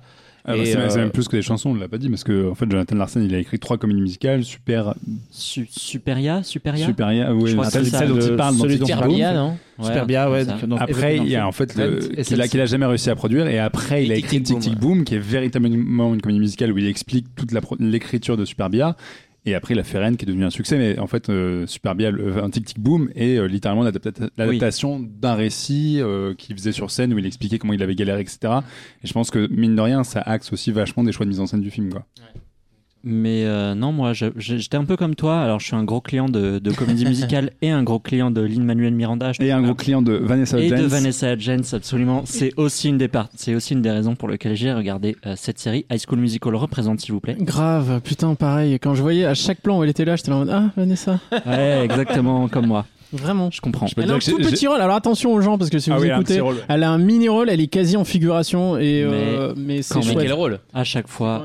quand Le rôle elle est a cool. rôle, elle a bon La scène de fin où elle chante. enfin, Mais en fait, moi, ce que je trouve ouf, c'est que genre j'avais pardon. je- je- Non, vas-y, vas-y, le- mec remonopolise le micro. non, en vrai, euh, c'est que j'avais entendu la chanson avant. ah, Une chanson avant de savoir déjà un que Vanessa Hudgens était dans le film et deux de voir le que- film. et de voir le film etc et genre tout de suite j'ai eu cette espèce de, de vieux Roland des School Musical année lycée et compagnie en mode oh putain tu sais, c'est Vanessa. cette voix. Et il s'est souvenu de son, sa chambre d'adolescent, avec des Et- posters de Zac Efron. Et, euh, et j'étais un peu comme toi parce que euh, le début, je me suis dit, alors pas le côté comédie musicale, mais j'ai eu assez peur du personnage d'Andrew, enfin du rôle d'Andrew Garf- Garfield, où je me suis dit, oh là là, ça va être euh, acteur studio à mort et il va complètement singer euh, le, euh, le personnage de. Jonathan Larson. Merci. Merci. C'est beau. Faut Et, suivre euh, alors que je connais pas du tout, moi c'est pas une histoire que je connaissais du tout et comme tu disais c'est pas du tout connu en France. Et comme toi j'ai été emporté par euh, bah, par les musiques, par la mise en scène, par lui que je trouve vraiment excellent, par euh, par tout quoi. C'était euh, ouais j'ai kiffé. Conclusion abrupte. Toi aussi, Jean-Victor, tu l'as vu? Ouais, ouais, non, moi j'ai kiffé. Il y a, il y a un truc justement sur la mise en scène où je suis peut-être un peu plus euh, chagrin, c'est que je, je trouve qu'il essaie peut-être d'en faire un peu trop euh, Emmanuel je suis Miranda, assez d'accord notamment au début où à la fois il y a le récit de sur scène, comme la comédie musicale d'origine Tiki Boom où t'as donc le personnage d'Andrew Garfield qui raconte euh, comment il a galéré. Et donc il- parfois il commence à chanter sur scène et en parallèle d'un seul coup tu le vois chanter dans son appartement avec les personnages euh, dans, la, dans une autre diégèse comme si finalement ils avaient chanté cette chanson là à un Ouais, moment T de leur fait- C'est une histoire. comédie musicale en fait donc ça Oui, mais du coup, c'est pas totalement assumé parce que ça démarre sur un truc sur scène. Et en fait, moi, ce que j'aime dans la comédie musicale, c'est quand la musique apparaît à des moments un petit peu inopportuns et où d'un seul coup, tu dis, mais ça fonctionne. Et c'est très rare. Enfin, je trouve qu'il y a beaucoup de comédies musicales où les mecs se mettent à chanter, tu fais non, là, à ce moment-là, ça ne marche Il y a, pas. il y a Arrête, un, arrête. un- un truc intéressant là-dessus, euh, j'ai un peu éprouvé la même chose. Euh, j'ai pas envie de défoncer le film parce que genre vous l'avez kiffé. Ah non, mais je suis bien, en content pour plus, moi. hein. Moi aussi je l'aime bien donc euh, voilà. Mais euh, mais euh, sans plus. Et euh, mais, mais non. Mais dis-le, Vincent, c'est- dis-le. C'est de la merde. non non non. euh, en vrai, c'est le seul truc sur lequel je veux rebondir là-dessus, c'est que je suis d'accord, c'est que je trouve ça manque un peu de d'organique. Il y a il- le procédé m'a empêché de rentrer à 100% dans le film. À la structure Des- du la, film. la- ouais, c'est ça, côté, le- le- la le côté, tu mécanique. vois les en fait, la mécanique du film, plus que voir les coulisses, c'est-à-dire qu'en fait, les moments où je sentais le film lâcher la bride, devenir vraiment organique et devenir très, euh, très sensoriel, etc. Le Diner Tout de suite, il me ramenait, euh, oh, pas forcément. Non, euh, moi, je pense plutôt à une. Ouais, c'est très spoiler, donc je vais pas en parler. Mais en fait, oui, il y a- quand il est dans Central Park. il y a- il y a- Ah oui, d'accord. avant qu'il avant fasse ça, du quoi. piano à Central Ouais, Park, avant quand il a, il a Mm. une espèce d'envolée, il y a quelque chose de très fort, de très beau court qui sous se pont, voilà. on sait pas, on vous, vous verrez en voyant verra Pourquoi est-ce qu'il court sous un pont? Mais c'est exactement ça. C'est-à-dire que je trouvais qu'il lui manquait un peu cette espèce de chaleur. Mm. En fait, il y a, même si je comprends, beaucoup, cette- beaucoup de personnes ont été très très émues et j'imagine que tu l'as, tu l'as été, mais il y a eu ce truc qui m'a un peu empêché de rentrer dedans. C'est peut-être la même chose, toi? Non, c'est ça, c'est qu'effectivement, comme il se base effectivement sur la structure et, et le, le dispositif de base de la pièce, à savoir un mec qui raconte comment il a galéré, qui est sur scène Ouais. avec son micro, avec ses musiciens, etc.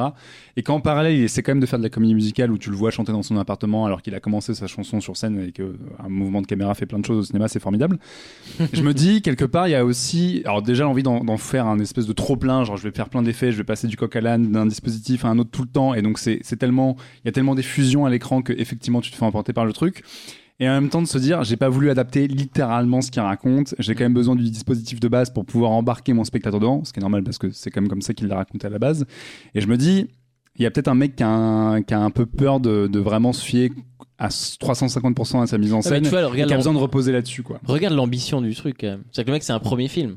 On va oublier ce qu'il a fait en 2000. Oui, mais c'est c'est la- c'est Non, mais- l'adaptation non, mais- d'une pièce, tu Non, vois. bien dire, sûr, il- on est d'accord. Ambition, le mot est grand. Non mais, non mais tu vois, en fait, il aurait pu, il aurait pu faire un biopic.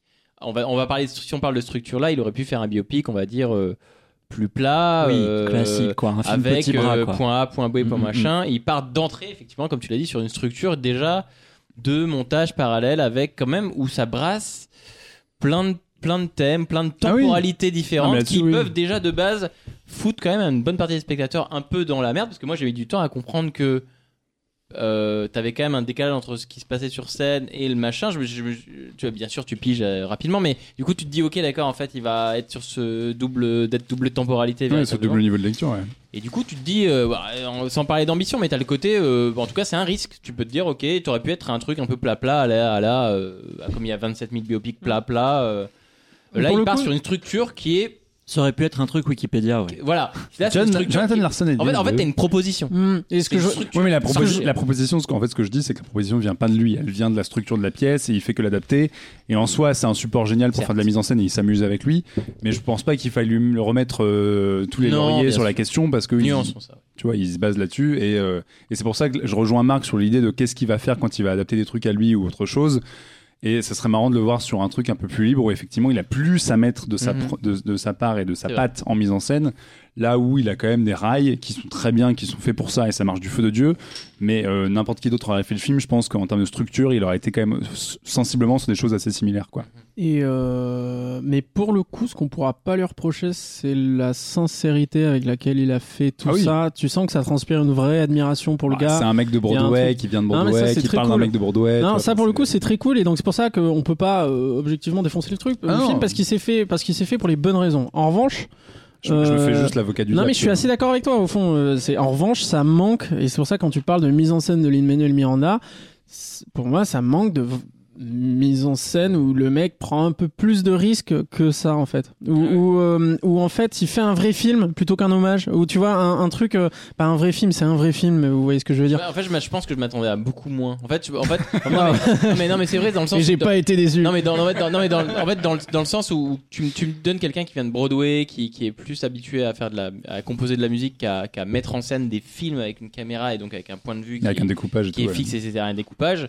Euh, je m'attendais à avoir beaucoup moins d'idées par séquence, d'avoir beaucoup moins de, de, de, de- de propositions, de, de, encore une fois, de, et de, et de, ouais, de, de mouvements de caméra, d'axe de caméra, de dynamisme, de rythme, etc. De bref, de propositions cinématographiques que ça, ou euh, parce que t'as plein de, de, de gens qui viennent du théâtre qui font des trucs un peu moins habités. Quoi. Après, je trouve que ça fait des. hum, Mais ça tu as fait raison, oui. Ça fait des. Je trouve que ce peu- qu'il fait en termes de mise en scène, ok, c'est cool, ok, c'est frais, ok, c'est un peu. hum, voilà, c'est dynamique, rythmé, etc.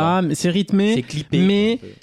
Je trouve, j'ai l'impression de l'avoir déjà vu en fait. C'est ça le truc, c'est comme c'est des gimmicks de jeunes metteurs en scène qui essaient un peu de faire le, gars, le malin et euh, hey, regarde, je fais des cuts en plein milieu d'une phrase euh, pour te montrer que t'es pas dans Ah, le même je vois endroit. des mouvements de caméra, tiens, je vais mettre la caméra à l'envers, tiens, je vais mettre. Tu vois, en fait, c'est. Mais faut- je sens Est-ce que ça trop lui pas reprocher. Ça marche, ouais. fonctionne, donc c'est pour ça que je le reproche pas totalement, mais Ça reste un. ouais. ça lui manque, ça, ça manque d'organique. Voilà. Est-ce que ça donne, est-ce que ça, en tout cas, ça, qu'au final, ça, ça, ça n'aide pas quand même à pointer la curiosité de se dire, eh ben, je suis curieux de savoir ce qu'il va faire après, tu vois. Oh bah grave. Eh bah, Bah, de toute façon, mais- c'est un mec qui est tellement euh, occupé partout. Il a, là, il a fait quand même la musique du dernier Disney. Il en avait fait d'autres avant. Il a quand même révolutionné la Que j'ai pas vu du coup euh. en Kanto, il fait de la bonne Bah, pour le musique. coup, la, en c'est bien, mais la musique est pas euh, Et pas incroyable. ouf. hein. Ouais. J'ai entendu le contraire, j'ai entendu que c'était vachement. Ouais, bien je trouve ça assez. J'ai l'impression d'entendre un peu tout le temps la même chanson, mais bon, bref. Mais, euh, mais c'est quand même quelqu'un qui est un peu partout en ce moment. Et, enfin, ne serait-ce que parce qu'il a quand même révolutionné euh, l'écriture d'une comédie musicale en amenant le rap avec In the Heights et surtout avec Hamilton. T'as envie de voir ce qu'il va écrire par la suite et t'as envie de voir si jamais Hamilton finit par être euh, traduit au cinéma. Il y a moyen, hein. Ce qui est un enjeu, mais euh, euh, en espérant que ce soit un peu plus solide que In the Heights, qui était sympa, mais qui avait Ah, pas. c'est cool, In the. Heights quand même. Ouais, enfin, c'est un peu Disney Channel sur les bords aussi, quoi. tu vois. Ouais, mais c'est trop bien, Vanessa- Disney Channel. Vanessa Hudgens, Disney Non, mais ok, ok, Channel. Vanessa Hudgens. Ok, les fanboys de High School Musical, vous vous calmez. Ouais, J'aime le ouais. ouais. le 3, alors, d'ailleurs, rattrapez Alors, le On va 3. pas parler de High School Est-ce que Musical. vous avez Rattrapez heure, là High School Musical tous en 3, même c'est trop bien, putain. Je l'ai revu il y a pas longtemps, c'est trop cool. Calmez-vous, calmez-vous. calmez-vous. Ça, c'est un vrai film de Ouais, cinéma. regardez Tic Tic Boom, c'est très bien. Regardez Tic Tic Boom. C'est vachement bien. Vous ne passerez pas un mauvais moment. On, on- on sait que Netflix euh, sort ses cartouches euh, en, en fin d'année avec Oui, euh, oui. des grosses productions, des trucs à Oscar et compagnie, euh, vénère. le plus proche possible des cérémonies. Donc euh, il y a Tic Tic Boom, il y a Power of Dog du James Cam- Campion qui arrive, il y a, il y a d'autres trucs. Adam McKay Il y a le Adam McKay. Tu vois, même le mec qui sort des films au cinéma, il en peut plus de voir le Don chaud sur le Adam McKay. Je veux du voir. podcast. Je veux voir le Adam McKay. Tu n'enlèveras pas ça du podcast. Je l'assume euh, pleinement. Je veux Adam McKay. Et merci Mars de l'avoir sorti a 3 ans, le Vice. C'était trop bien. On va enchaîner avec une Oui, histoire qui concerne le Alors, Andrew, le Garfield français. Oh là là là là là là. Oh là là, la transition à la. Mathieu Gaillet, quoi. Franchement, euh, ça sent que ça a été écrit. Alors oui, absolument. Moi, je voulais. Alors vous, vous, vous la voyez pas, mais je vous la montre ici quand même. Vous parlez d'une bande vous dessinée. nous la vous d'une d'une bande dessinée et effectivement euh, la nouvelle bande dessinée de Riyad Satouf. Alors euh, il faut savoir qu'en 2004, euh, Riyad Satouf il commence une BD qui s'appelle euh, La vie secrète des jeunes, donc qui était une BD assez réaliste sur les ados des années 2000 et euh, connaissait c'est une BD qui connaissait un peu un gros succès notamment parce qu'elle était elle était elle passait dans dans Charlie Hebdo en comics en en petite en En petite vignette. Comic hebdo- strip. régulière, ouais. Exactement. Et euh, Satouf, en fait, il explique dans, dans Le jeune acteur, donc je, vous- je vous parlerai un petit peu, qu'il décide de. Il, voulait, il veut adapter, en fait, cette BD au cinéma. Et euh, il y a un producteur qui lui dit Mais euh, vas-y, enfin, fais-le toi-même, en fait, euh, deviens réalisateur. Et donc, euh, Satouf dit euh, euh, Ah, euh, d'accord, euh, ben, je vais le faire.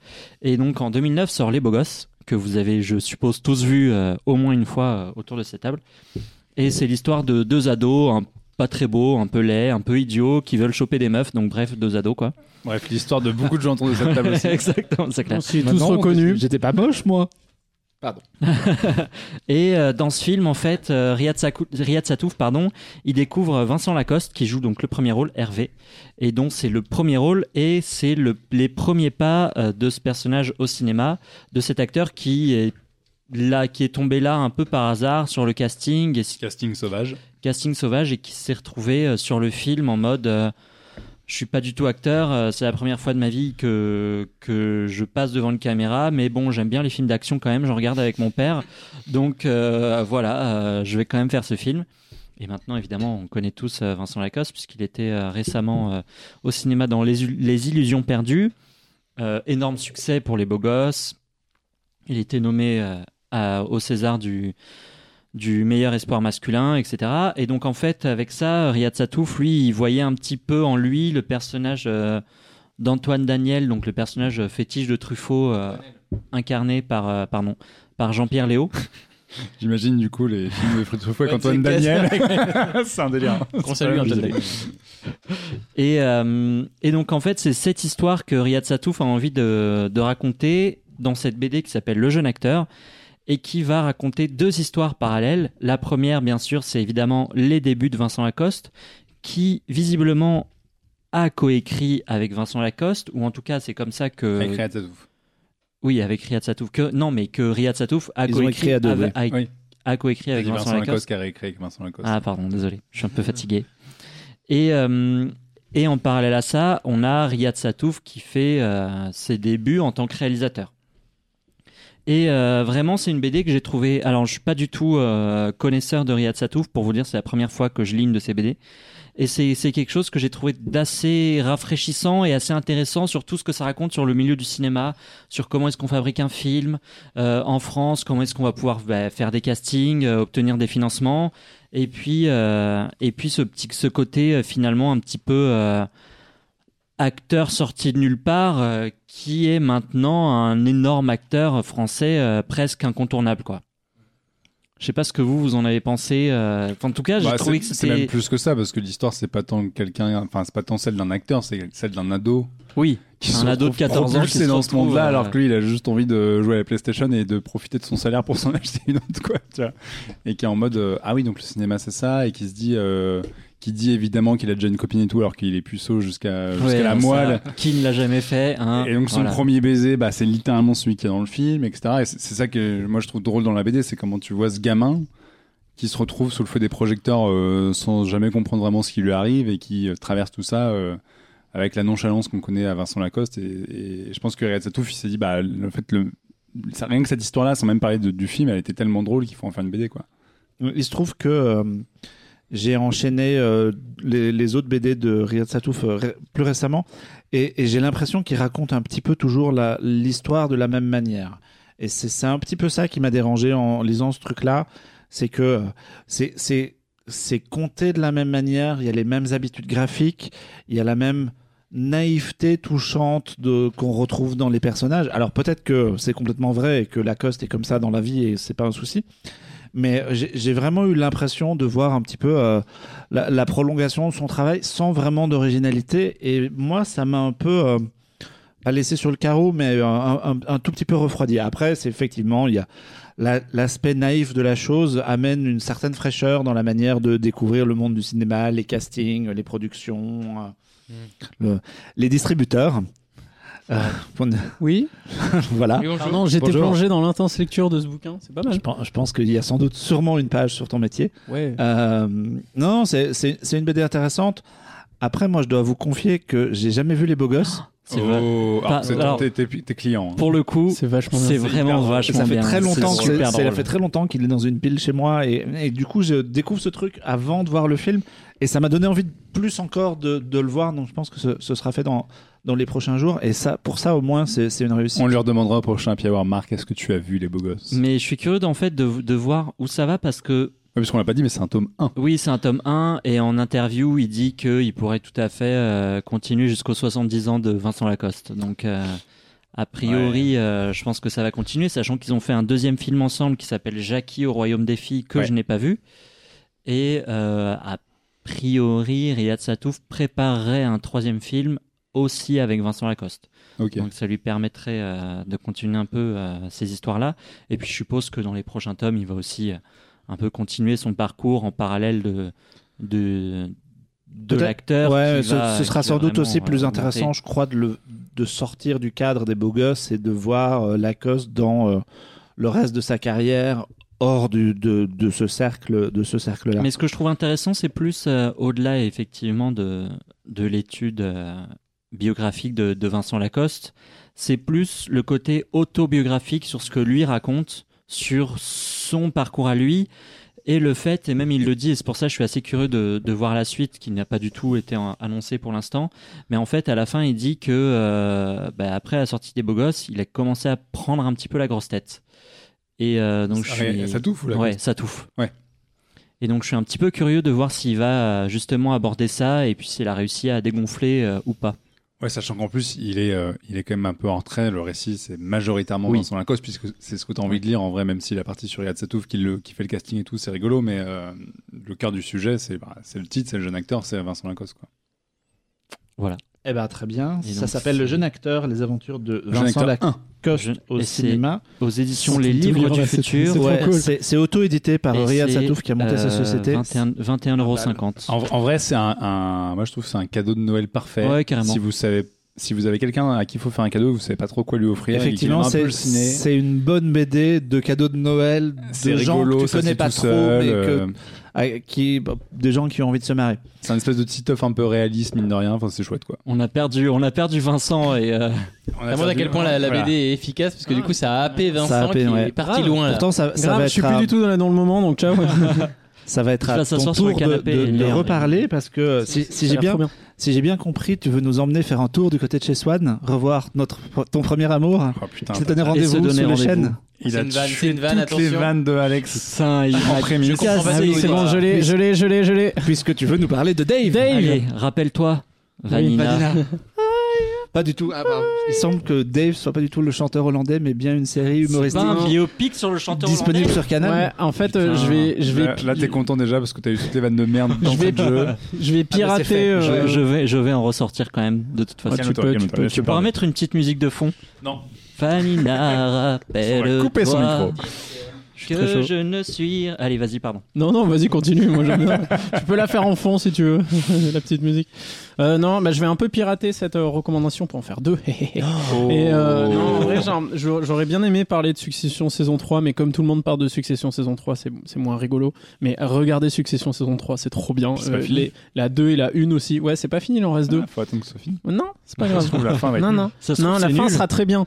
Et euh, non, franchement, ça défend Succession. Regardez-le, c'est incroyable.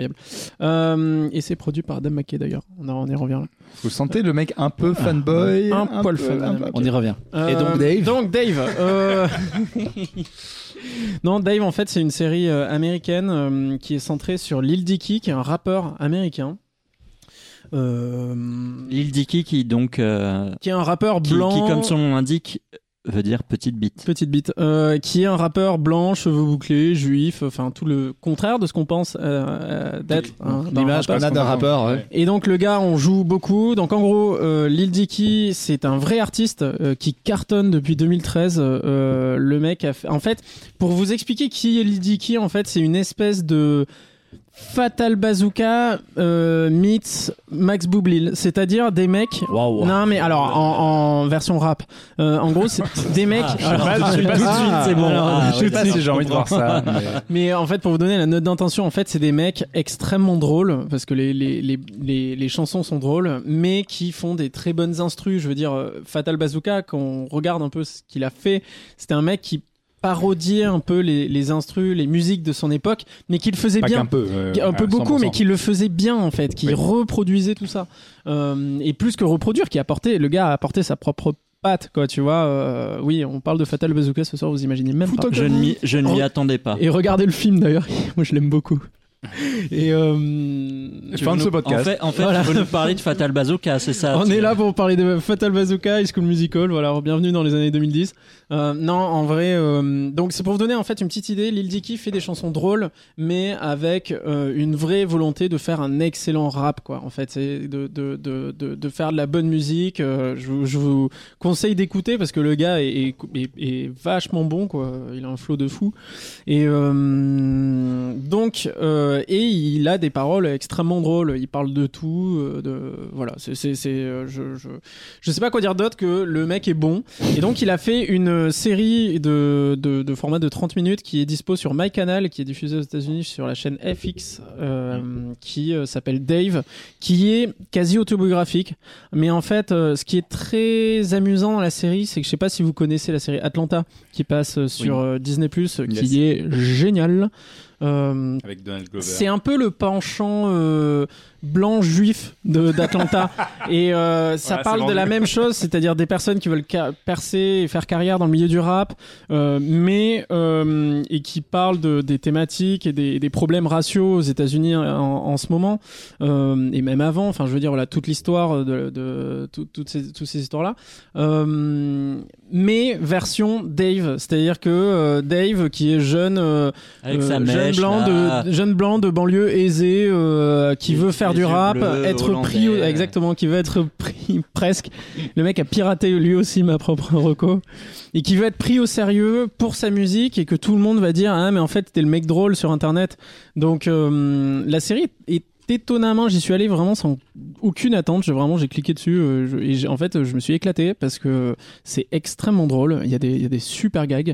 Et surtout c'est très touchant. En fait c'est tout ce que ce genre de série doit être. C'est-à-dire c'est Dave euh, qui évolue avec ses potes qui a sa copine euh, qui et c'est assez intéressant comment il tourne un peu la relation. C'est Comment un mec veut euh, est prêt à tout pour accéder au succès, on l'a déjà vu 15 000 fois dans toutes les séries.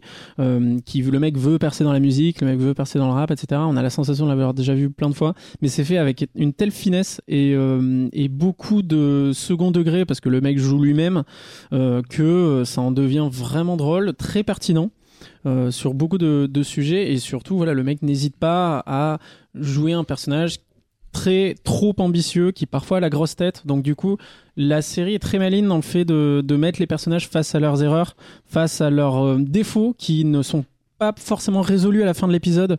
Euh, comme quelque chose de bouclé ça peut être un défaut qui peut être vraiment poussé sur tout tout le long d'une saison qui peut à des moments euh, réfréner. Tu peux être là en mode mais j'en peux plus en fait de suivre ce personnage qui se kiffe tout le long. Et voilà, ça va payer un peu plus tard. Euh, c'est c'est très euh, très intéressant. C'est très frais. En fait, c'est une petite série euh, plutôt chouette euh, de 30 minutes euh, à mater quand vous avez le temps. Voilà, ça se prend pas la tête. C'est plutôt bien. Ça Est-ce s'appelle que tu la Dave. mates dans le métro Je, recoupe avec ce que tu nous as dit Non, je l'ai regardé chez moi Ah. sur ma Ah, donc canal. c'est plutôt une Donc c'est une bonne série. bonne Bah, série. Dans le métro, tu regardes Marc, dans le- dans Marc, regarde des merdes dans métro. Moi, je regarde Tic Tic Boom dans le métro. Paf. La violence.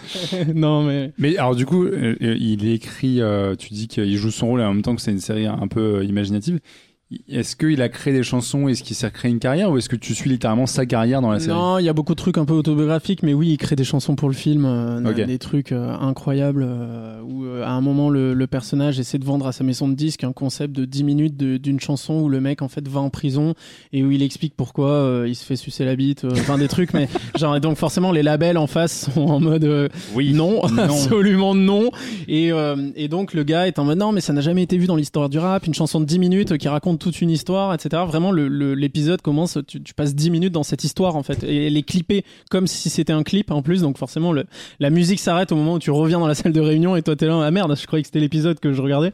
Et euh, donc c'est très malin, euh, et surtout en fait ça, c'est un peu auto- autobiographique dans le sens où le gars a littéralement sorti un, morceau de rap qui dure 10 minutes, qui s'appelle Pillow Talking, euh, et qui est une espèce de discussion avec sa meuf, une discussion fictive avec, avec sa meuf, est un échange en fait, qui, qui dure 10 minutes, qui est improbable, tu vois, ça rentre dans aucun standard et tout. En fait, c'est un mec qui est un peu, euh, un peu, euh, qui, qui, euh, qui, qui cherche à prouver son originalité, qui cherche à Mhm. prouver un peu son génie, donc ce qui en fait aussi un personnage très touchant parce que bah voilà, comme tous les personnages qui cherchent à prouver leur génie, il y a des petits, il y a des failles, il y a des défauts, euh, une, une certaine quête de reconnaissance, quitte à voilà, c'est des ressorts classiques de série, quitte à euh, saouler ses potes, saouler sa meuf, des choses comme ça. Mais mais c'est euh, au-delà de ça, c'est très intéressant et il y a plein de caméos. Il y a des caméos dans tous les sens parce que le gars connaît la moitié de la terre.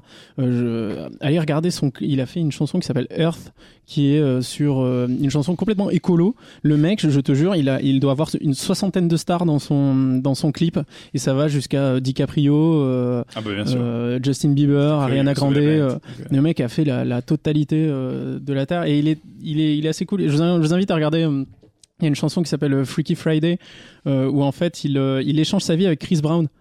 Euh, et c'est le, tout le morceau est, C'est basé là-dessus. forcément un bon move. C'est- mais, ouais, euh, alors bah, ça dépend ce que tu maintenant je sais pas trop. mais- Après à l'époque où c'était sorti, euh, c'était assez malin et euh, et c'est plutôt drôle, plutôt drôle quoi. Tu vois le mec en fait se réveille dans la peau de Chris Brown et il vit sa vie et inversement Chris Brown se réveille dans la vie de Lil Dicky chez sa mère. Enfin, tu vois genre en mode en mode mec rends-moi mon corps quoi. Tu vois et, et c'est euh, c'est très malin. C'est un artiste que je connaissais pas des masses avant donc du coup je me suis pas mal renseigné après tu vois pour être honnête et, euh, et que je vous invite à suivre. Sachant que c'est un humour quand même ultra perché. ah ouais dire. ouais ouais Parce ouais. que j'ai maté le premier épisode et euh, le premier épisode, t'as un, un rappeur qui vient voir donc Lil Dicky, qui je sais plus comment il se fait, je sais plus quel est son prénom en fait au, au début.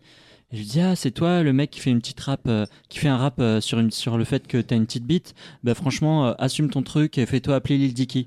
Et c'est que comme ça tu dis waouh qu'est-ce que c'est cet humour un peu chelou? Et en même temps ça marche. hein. C'est un peu euh, borderline mais ça fonctionne. Le premier épisode pose pas mal de bases. Je vous invite un peu à continuer. Euh, Il y a des choses qui sont très universelles euh, et très. Il y a des gags qui m'ont fait hurler de rire et qui étaient pas forcément dans la- l'absurde. Il y a des choses très très malines. Mais mais oui oui parfois c'est par l'absurde c'est assez chouette. Franchement ça, ça tape là où là où là où il faut. euh, Voilà. J'ai l'impression que vous en parlez comme si c'était un humour de Weedman, de mec complètement défoncé. De stoner, ouais. Ouais, de stoner, un ouais. peu.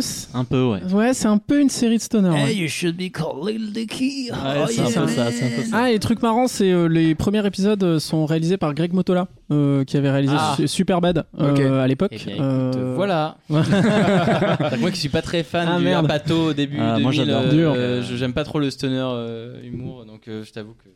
Dommage. Vas-y, Et, dis-le que euh, t'es saoulé, bordel. Bah non, mais moi, enfin, Non mais je, pour terminer, c'est cool euh, et j'étais en recherche euh, à ce moment-là de, de ce genre de série. C'est cool, une petite série de 30 minutes qui te prend pas la Ouais, ça tête. se mate euh, sans euh, problème, ça se mate sans problème. Avec euh, un petit pétard, tranquille. Un petit peu, toi, non. Euh, c'est c'est pas bien, ne le faites pas. Ne faites pas ça. Faites Oui, pas le, ça. le ministre a dit la drogue c'est de la merde. Oui. Ouvrez-vous une bière. Une plutôt. bière, voilà, une bière. C'est légal. C'est autorisé par l'État français. Avec modération. On va enchaîner parce qu'on a tous. Vas-y, nos- rame pour cette transition. Ah non, non, j'avais, j'avais un petit truc. Euh, non, Propos de non, bites. j'ai pas de. À toi, Jean-Victor. Voilà, je. Ne buvez pas en Non, non, bah, non, on va laisser Marc, on va laisser Marc en faire une. Je- quand même. non, non, je Ah, suis- pas mal, perdu dans ce que je voulais dire. Non, ce que je voulais dire, c'est que euh, dans ce podcast, on a tous nos habitudes. Alexandre fait des blagues nulles. Oula. Moi, je ramène des euh, vieilles franchises de- animées des années Des 80 robots pour parler de mon enfance et, euh, et on revient là-dessus. dessus En Mathieu- fait, en fait, c'est votre séance de psy. euh, Mathieu, qui voir, est ou- pas là aujourd'hui, il Les gens qui nous écoutent, ils en peuvent plus, tu vois. Envoyez-nous nos factures, hein, y a pas de problème. Mathieu, qui est pas là aujourd'hui et qu'on embrasse, lui, il vient toujours avec le dernier Netflix Original Originals parce qu'il est à la bourre et du coup il prend le dernier truc qu'il a pu trouver. Mais celui qu'il a vu trois mois avant. tu Et sais. toi, c'est Thibaut, c'est plutôt les jeux vidéo. Du, du coup, tu vas nous parler de Oh Forza là, C'est Horizon. facile parce que ça fait un moment que j'ai pas parlé de jeux vidéo. Euh, non, je me suis dit que, en fait, j'ai trouvé euh, absolument par hasard le meilleur moyen de concilier deux choses qu'on n'a pas eu cette année, à savoir voyager. On a pu voyager un peu, mais pas tant que ça, et les festivals. Et euh, il se trouve que j'ai trouvé la solution pour concilier les deux. Messieurs, dames, je dis dames, mais il n'y a pas de dames autour de cette table, mais il y en a qui nous écoutent. Euh, puisque avec Forza Horizon 5, vous pouvez voyager dans un festival avec des belles voitures, et ça c'est formidable. Dans Euh, un festival. dans un festival, dans le festival Horizon. Et oui, c'est euh, pris en compte dans, dans le jeu. C'est un vrai festival? C'est un, alors non, On c'est peut pas un vrai regarder des festival films en dans ce vrai, festival mais non, c'est un festival de bagnole. Nul. Ah, Puisque Forza, c'est une franchise de jeux de bagnole qui a été éditée chez Microsoft depuis quelques années, et c'est ce qui leur a permis sur console de vraiment s'attirer les fans de jeux de bagnole avec Et deux- les fans de l'Italie et les fans de l'Italie, oui, si Ouais, tu veux, ouais, ça je- marche. Forza Italia. ouais, Je l'ai. Forza Italia, effectivement. Avec euh, deux sous-branches. Il y a Forza Motorsports, qui est la branche simulation. Si vous voulez vraiment régler votre bagnole euh, au- au- à chaque détail près et faire des courses sur circuit, sur des circuits qui existent vraiment, avec de la Formule 1, avec des grosses bagnoles type euh, les 24 heures du Mans, etc. Et si vous êtes vraiment un féru de simulation. Et il y a l'autre branche qui s'appelle Forza Horizon et qui est la branche un petit peu délire, un petit peu fun, un petit peu euh, décomplexée, euh, qui atteint donc son cinquième épisode avec Forza Horizon 5 qui est sorti au mois de novembre sur Xbox One, sur Xbox Series X et S et sur PC. Et le principe des Forza Horizon est très simple, c'est qu'à chaque épisode vous prenez un pays, vous y installez un festival de bagnole où vous avez à peu près toutes les disciplines possibles. Vous avez aussi bien de la course sur route que de la course euh, sur circuit que sur route avec des, gens normaux qui font leur, euh, leur petite vie et qui voient d'un seul coup des espèces de fous furieux déba- dé- débouler pour faire la course que de la course de rallye, que de la course en bord de côte, que de la course euh, dans le désert, enfin bref, ça va être toutes les disciplines possibles et imaginables. Et le principe, c'est que vous avez un grand monde ouvert qui à chaque fois se passe dans un pays particulier et vous allez pouvoir faire installer un festival qui va euh, concilier toutes ces disciplines-là et vous permettre, tout seul ou avec vos potes, de faire absolument n'importe quoi en voiture. Euh, le cinquième épisode se passe donc au Mexique, ce qui leur permet d'avoir un environnement très varié parce que le précédent qui se passait en Grande-Bretagne, la Grande-Bretagne c'est cool et en plus ils avaient instauré le système de saison et de météo, mais la Grande-Bretagne c'est des plaines de d'herbe et donc il y avait que des plaines d'herbe et on se faisait un peu chier. Ce coup-ci ils se sont dit on va essayer de remettre un peu en avant une espèce de diversité dans les environnements. Donc vous avez aussi bien euh, des côtes avec des belles plages que euh, du désert un petit peu rocailleux, que des marais, des marécages, que carrément un volcan. Et donc, ce qui est très cool, moi je suis pas très très jeu de bagnole et en fait on s'est fait happer pour être tout à fait honnête avec plusieurs personnes parce que le jeu est sorti sur le fameux Xbox Game Pass, donc l'espèce de système un peu à la Netflix de, de Microsoft où vous payez dont 10 tu avais balles, déjà parlé. Ouais. où vous payez 10 balles par mois et vous avez accès à tout ce qui sort euh, chez Microsoft et d'autres. Et c'est un jeu Microsoft, c'est une exclu Microsoft. Ils essaient de vendre des consoles avec ce jeu-là, donc si vous prenez le fameux Game Pass à 10 balles par mois, euh, vous avez accès à Forza Horizon.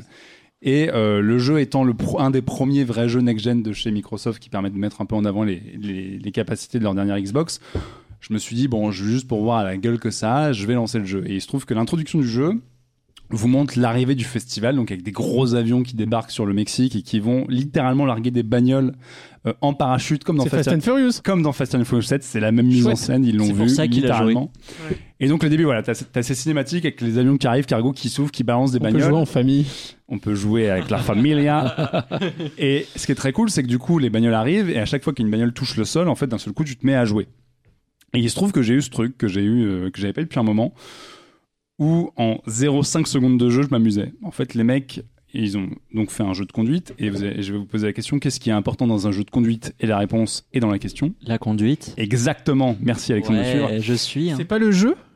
Euh, oui aussi, mais ouais, les deux, les deux. Et euh, en fait, ils ont, ils ont, ils font des jeux de bagnole depuis 10 ans non-stop et ils ont raffiné ce truc-là à un degré qui fait que non seulement tu as une sensation de vitesse qui est assez immédiate, mais tu en fait une sensation de toucher, alors que pourtant je joue avec une manette de Xbox avec juste un moteur de vibration dedans, euh, bref, pas de quoi euh, changer le monde, mais tu sens les différentes surfaces sur lesquelles tu joues, que ce soit sur du bitume, que ce soit sur de la terre, que ce soit sur du sable, en fait ça se ressent littéralement dans le gameplay tellement c'est bien pensé, et pourtant ça reste un jeu arcade, c'est-à-dire que vous pouvez traverser un champ de cactus ou complètement déborder la route et défoncer toutes les barrières sur le bord de la route, votre bagnole n'aura quasiment rien, vous êtes un espèce de Terminator, elle peut faire 14 tonneaux, elle continuera à rouler, il n'y a pas de problème, vous n'avez pas le souci de « Ah mon dieu, j'ai cassé le joint de culasse, machin », non. Votre voiture est indestructible et vous êtes là pour vous amuser, mais vous ressentez en fait littéralement les différentes surfaces sur lesquelles vous jouez, la sensation de vitesse directe, elle est incroyable. Et en fait, c'est un espèce de bac à sable géant pour fans de bagnole. Il y a plus de 500 voitures à collectionner dans le jeu. Et euh, je vais citer Canard PC qui a fait une très belle métaphore qui disait que Forza Horizon, c'était un peu le Pokémon des fans de bagnole. Bah, c'est un peu ça en fait. Le, but du jeu, c'est évidemment de- d'avoir toutes les voitures possibles. Et comme elles ont chacune une façon de se conduire différente, bah, en fait, c'est très très cool d'en collectionner plein et d'essayer de toutes les tester. Mais donc, tu as ce truc, en fait, immédiatement, tu as cette fameuse cinématique qui est assez impressionnante avec les graphismes du jeu qui sont à tomber par terre, où tu vois des bagnoles se faire larguer, tu dis, bon, ok, les mecs sont partis dans un délire, c'est rigolo. Et où d'un seul coup, la voiture touche le sol, tu commences à jouer et direct, tu t'amuses. Et cette intro qui dure 5-6 minutes te fait larguer différentes voitures et tester euh, en 6 minutes euh, la conduite sur route, la conduite sur terre, etc. Et tu évidemment avec une mise en scène de fou à chaque fois que tu conduis, t'as l'avion qui te passe dessus, t'as 5000 euh, compétiteurs qui arrivent dans la course, enfin c'est n'importe quoi. Mais tu t'éclates comme un petit fou euh, sur un jeu de bagnole et en fait on s'est retrouvé avec plusieurs potes qui sont même pas du tout fans de jeux de bagnole à la base à se mettre à jouer à Forza parce que Forza a vraiment une dimension multijoueur très poussée. À la base, c'est une carte ouverte. Donc là, en l'occurrence, c'est soi-disant le- Mexique, même si en gros, vous traversez la carte en large en 10 minutes. Mais euh, avec plein plein d'épreuves à faire sur toute la carte. Mais attends, t'as une compétition dans la carte ouverte? C'est-à-dire tu dois arriver Bah, le premier Le ou- but du jeu, c'est en fait de, créer, de, de, de faire avancer le festival. Et donc, il y a plein d'épreuves partout sur la carte. C'est-à-dire que tu peux pas rouler 3 minutes sans tomber sur une course possible, sur un objectif, etc. Et il y a la dimension multijoueur qui s'ajoute à ça. C'est-à-dire que tu vois des gens jouer avec toi et tu peux les, défier. Tu peux leur dire, tiens, on va faire une course entre nous deux. Ou, et c'est là où le jeu est assez génial, c'est qu'évidemment, tu peux faire tout ça tout seul. Tu peux dire, je vais faire mes petites épreuves dans un coin. Mais chaque épreuve, en fait, est faisable à plusieurs et avec les, euh, les paramètres possibles. C'est-à-dire que tu peux faire la course à plusieurs en étant tous les uns contre les autres. Tu peux te grouper euh, avec tes potes à 2, 3, 4, 5, 6, 7, 8 et, euh, et dire bah on va être euh, tous ensemble on va être tous contre. Enfin on va, faire la, course, c'est le premier entre nous qui arrive qui a gagné. Ou tu peux dire je vais faire la même chose mais on va être en équipe et on va jouer contre les restes euh, des pilotes qui seront gérés par ordinateur et là ça devient en fait un espèce de classement par points en fonction de ceux qui arrivent en premier, etc. Et il faut que ton équipe arrive première. Et tu peux en avoir un qui finit dernier de la course, mais si le reste des compétiteurs a fait le taf, vous gagnez des points tous ensemble. Tu peux choisir quand tu lances une épreuve de dire ah bah en fait le, parcours de cette épreuve là il, il me plaît pas forcément et en fait je peux refaire le tracé de la course. Et ils ont tout fait pour qu'en fait le jeu soit un espèce de plaisir perpétuel où tout est fait pour que le joueur s'amuse, sachant que donc il y a différentes épreuves et types de courses et types de voitures. hein. Vous pouvez aussi bien jouer avec la dernière Lamborghini super puissante qu'avec un monster truck, qu'avec une espèce de Fiat 500 des années 40 qui roule à 2 à l'heure. Mais ce qui est vachement bien en plus, c'est qu'ils ont créé plein de petits points de détail sur la carte et en fait ils, ils invitent le joueur à perpétuellement faire des conneries. Il y a euh, partout des radars et il faut évidemment les exploser. Et là, ce qui est hyper cool, c'est que même si vous jouez tout seul et que vous C'est comme nous dans le sud-ouest, c'est pareil. c'est peut-être leur source d'inspiration première. Je pense, ouais. Vous pouvez par- quand, même quand vous jouez tout seul, par exemple, si vous pétez un record sur le radar, en fait, l'interface va vous dire, bah vous, vous avez fait, vous avez passé le radar avec telle vitesse, mais votre pote machin, alors évidemment, ça prend en compte vos amis euh, Xbox, etc. Bah il a fait 3 km de plus que vous, 3 km de moins. Comme nous. Et donc, il y a une dimension multijoueur en fait qui est per- perpétuelle, même si vous jouez tout seul.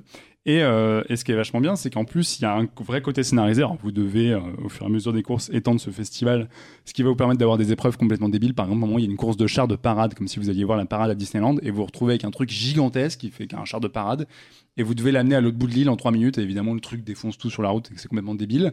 Mais il y a par exemple toute une série de quêtes, parce qu'il y a une espèce de petite quête scénarisée, où vous vous retrouvez à devoir faire des cascades pour un film, qui est un espèce de James Bond-like et où à chaque fois il profite à 350% de l'environnement pour vous emmener dans des décors pas possibles. Il y a, alors il y a un hommage qui est direct à Mad Max Fury où vous êtes en 4x4 dans le désert et d'un seul coup vous vous prenez une tempête en pleine gueule et d'un seul coup vous avez vraiment le, le, truc où vous voyez plus à 3 mètres, il y a les éclairs, etc. Mais c'est hyper cool. Vous avez, euh, il y a un volcan au milieu de la, de la carte et notamment lors de une, une de ces missions où vous êtes en Aston Martin comme James Bond, vous devez descendre le volcan et le volcan se met littéralement en marche. Et donc là, ça devient un bordel son nom, vous avez des rochers qui tombent dans tous les sens, etc. Et en plus, ils ont vraiment un peu scénarisé le jeu, donc vous avez toujours quelqu'un euh, au téléphone ou au talkie-walkie. Et là, vous, vous, entendez votre joueur qui dit euh, Ouais, putain, euh, sont bien faits les effets spéciaux. Et t'as le mec au talkie-walkie qui fait euh, C'est pas des effets spéciaux, court, court, court, trace, quoi. Et donc, il y a tout un truc comme ça où ils ont vraiment essayé de développer un peu l'univers du jeu, qui est évidemment un prétexte, évidemment pas un truc qu'on veut voir en vrai, parce que concrètement, le respect de l'environnement et la consommation de kérosène et de, de gasoil est complètement délirante dans ce jeu. Mais tout est fait voilà pour que vous vous amusiez, pour que ce soit un espèce de grand terrain de jeu complètement débile pour des gens qui ont envie de traverser euh, une plaine avec une Bugatti Veyron qui coûte des millions et qui vous permet de rouler à 400 km/h. Et en fait, c'est moi qui suis pas fan de jeux de bagnole, etc. C'est extrêmement bien fait et c'est ce truc où tu termines une course, tu roules 3 mètres, il y en a une autre qui, peut s'enclencher et tu dis allez, une de plus. Et tu fais des sessions de 5 heures de jeu comme un connard et tu joues avec des gens qui en plus euh, euh, s'amuse avec toi, mais qui parfois, euh, bah, il joue évidemment joue mal. Et donc, bah, typiquement, je, vais citer notre ami Michael qu'on a déjà eu dans ce podcast et qui joue avec moi et qui a un grand problème, c'est qu'il n'arrive pas à passer les checkpoints. Donc, à chaque fois qu'il fait une course, au bout du deuxième checkpoint, il l'a raté. Donc, il a, ah, je suis dernier et il quitte parce qu'il rage. Et en fait, voilà, il y a vraiment ce côté à la fois, on va vous permettre de vous amuser avec toutes les bagnoles possibles et immédiatement, c'est-à-dire quand vous démarrez le jeu, vous avez tout de suite des grosses bagnoles de ouf.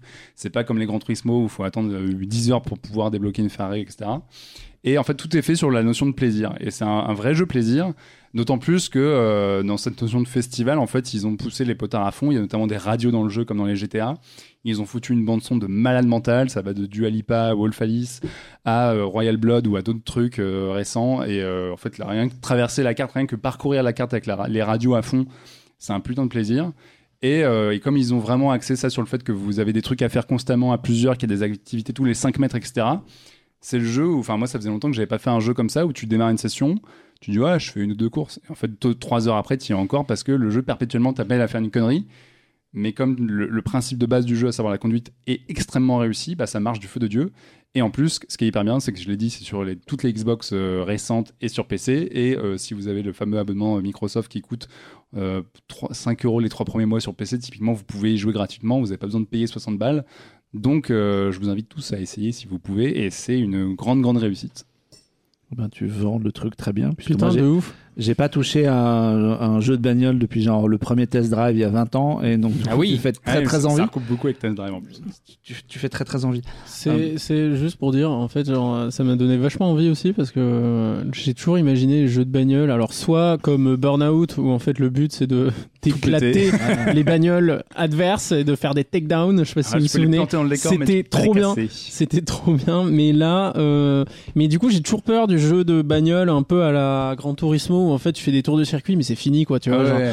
tu te fais chier quoi, tu as fini ton circuit très bien, mais c'est y a pas grand chose et genre ça a l'air hyper jouissif ton truc Non, c'est ça, là, mais c'est le mot, c'est ouais. jouissif. Et en plus, euh, je sais qu'il y a des et fans- varié surtout en C'est fait. très varié et je sais qu'il y a des fans de cinéma autour de cette table a priori. Et il y a un Ah truc bon qui est très marrant, c'est Non, qu'évidemment, Pas du tout. Je préfère Netflix. T'as accès à plus de 500 bagnoles, donc t'as accès à des modèles qui sont vus au cinéma. Et un truc qui est très cool, c'est que tu peux tout customiser toi-même, tu peux changer euh, les caractéristiques des bagnoles, etc. Mais tu peux accéder aux paramètres qui ont été faits par les autres joueurs. Et il y a évidemment un truc sur lequel la communauté est très forte, c'est les fait peintures de ouais. Et moi, typiquement, pour prendre un exemple débile, j'ai récupéré euh, une Chevrolet Camaro, qui est la bagnole de Bumblebee. Et je me suis dit, bah, vas-y, je vais faire la, la peinture de Bumblebee. Et en fait, j'ai vais dans les peintures de la communauté. La première peinture qui arrivait était évidemment la peinture de Bumblebee. Et pareil avec une Nissan Skyline, la première peinture de la communauté, c'était la peinture de la voiture de Paul Walker dans Too Fast, Too Furious. Donc voilà, vraiment, c'est un jeu formidable. Ah oui, c'est un, c'est un public particulier. Le- le- hein. Ah ouais, c'est un délire. Mais en plus, il y a un truc qui est marrant, et ça, c'est vraiment pour les trois fanboys du Est-ce fond. qu'il y a un caméo de Exhibit ou pas euh, Il y a un hommage à Fast and Furious, c'est-à-dire qu'il y a plein de voitures qui font partie des films Fast and Furious, et quand tu les, il y a, il y a évidemment plein de succès dans le jeu, mais vraiment des succès débiles du genre, t'as fait un drift sur 150 mètres, t'as un succès, tu viens de débloquer une bagnole de tel type, t'as un succès. Et si tu récupères toutes les voitures du jeu qui font partie de l'univers Fast and Furious, t'as un succès, un succès qui s'appelle Je n'ai pas des amis, je n'ai qu'une famille. Est-ce que tu, est-ce que tu as débloqué Je l'ai pas encore, mais rien que pour ça, les développeurs méritent le plus grand respect du monde. Il y a un truc que je trouve un peu intéressant dans ce que tu dis, c'est que hum, j'ai l'impression, on est en train de trop analyser le truc, mais hum, je suis en train de m'en rendre C'est compte. C'est juste des guess. le gars il est là en mode ouais bagnole, bagnole, 3 heures. Non, Peugeot, Fast and Furious. Non, euh, c'est que j'ai l'impression qu'en fait ce que tu racontes, ça rejoint le la mode qui n'est pas nouvelle, euh, c'est pas nouveau tout ça, mais hum, la mode de l'open world de guerre que tu as sur Fortnite, que tu as sur euh, Warzone, l'open world sur plein plein plein de genres de différents. Est-ce Mm. que c'est pas une euh, Bah, c'est pas une- après- c'est- est-ce que c'est pas le Fortnite de la bagnole? Alors c'est pas aussi personnalisable que Fortnite parce que Fortnite euh, leur truc change tout le temps et puis ils ont des OP avec Batman et machin mais oui t'as cet esprit là où clairement euh, si Toi tu t'as une OP avec Fast and Furious donc la ramène pas. bah c'est non c'est un hommage très discret Hommage. à Fast and Furious mais non non en plus ils ont ils ont des DLC euh, typiquement sur le quatrième il y avait un DLC avec Lego il y avait un DLC avec Hot Wheels et apparemment ils étaient vachement bien Trop bien. donc après non c'est des, c'est- des jeux qui, qui cartonnent d'ailleurs le jeu a fait je crois le plus gros démarrage du Game Pass et de l'histoire de, de la des Xbox récentes et euh, clairement c'est des mecs qui savent à la communauté à laquelle ils s'adressent en premier lieu et qui savent que ça leur permet de faire plein de conneries Typiquement, tu peux avoir une DeLorean dans le jeu, donc tu peux la personnaliser. c'est au jeu comme dans ou à l'abonnement C'est ça que j'ai pas compris? Non, alors tu peux acheter le jeu, hein, tu peux l'acheter, ça se vend dans le commerce, tu vas à la Fnac, n'importe où, tu peux acheter le jeu 60 balles, mais tu peux prendre l'abonnement et la- le jeu est dans l'abonnement dès le jour de la sortie. Donc ce qui est euh, cool si t'as envie de l'essayer pour pas trop cher euh, et voilà, et si t'as pas envie de te taper l'abonnement pendant 6 mois, en fait, bah tu peux acheter le jeu tout de suite aussi bien quoi. Mais voilà, c'est une très très belle réussite et, euh, et si vous avez envie de vous fondre la gueule en traversant des décors de ouf à toute vitesse, et ben ça se pose là. Eh ben très bien. On, on va conclure ce Et toi, podcast. oui. Moi T'as rien à dire Marc le permis. Bah si, justement, j'y allais. On va conclure ce podcast avec un, un, un dernier sujet. J'ai pas le permis moi, donc euh, tu sais, la voiture, euh, c'est tout- c'est toute une histoire. Il conduit les- sur PC. Bah, les jeux comme ça sont faits pour toi, du coup. Ouais, euh, je voulais vous parler d'un- d'une série d'animation qui m'a fait l'effet d'une bombe, littéralement, puisque ça explose vachement dedans. Euh, et que j'avais pas vu venir parce que euh, bah, très souvent les adaptations de, de jeux vidéo Euh, c'est de la merde. Ouais. Et puis est arrivé Arkane, la série dérivée du jeu vidéo League of Legends. Et euh, je dois vous dire que ça m'a pas mal scotché la tronche. Alors pour reposer un peu le contexte, et après je vous passerai la parole parce que je crois que tout le monde l'a vu ici et que tout le monde est un peu bouillant sur le sujet. Euh, Il y a des gens qui font le nom de la tête, on ne dira pas qui. non, mais on dira pas qui. C'est moi. En, en- il y a un- ça- donc le jeu vidéo League of Legends, c'est un, c'est un jeu qui est sorti en 2009. C'est un des plus gros, considéré comme l'un des titres multijoueurs les plus joués dans le monde. Euh, c'est un jeu vidéo très basique où euh, deux équipes de cinq joueurs s'affrontent dans une espèce d'arène.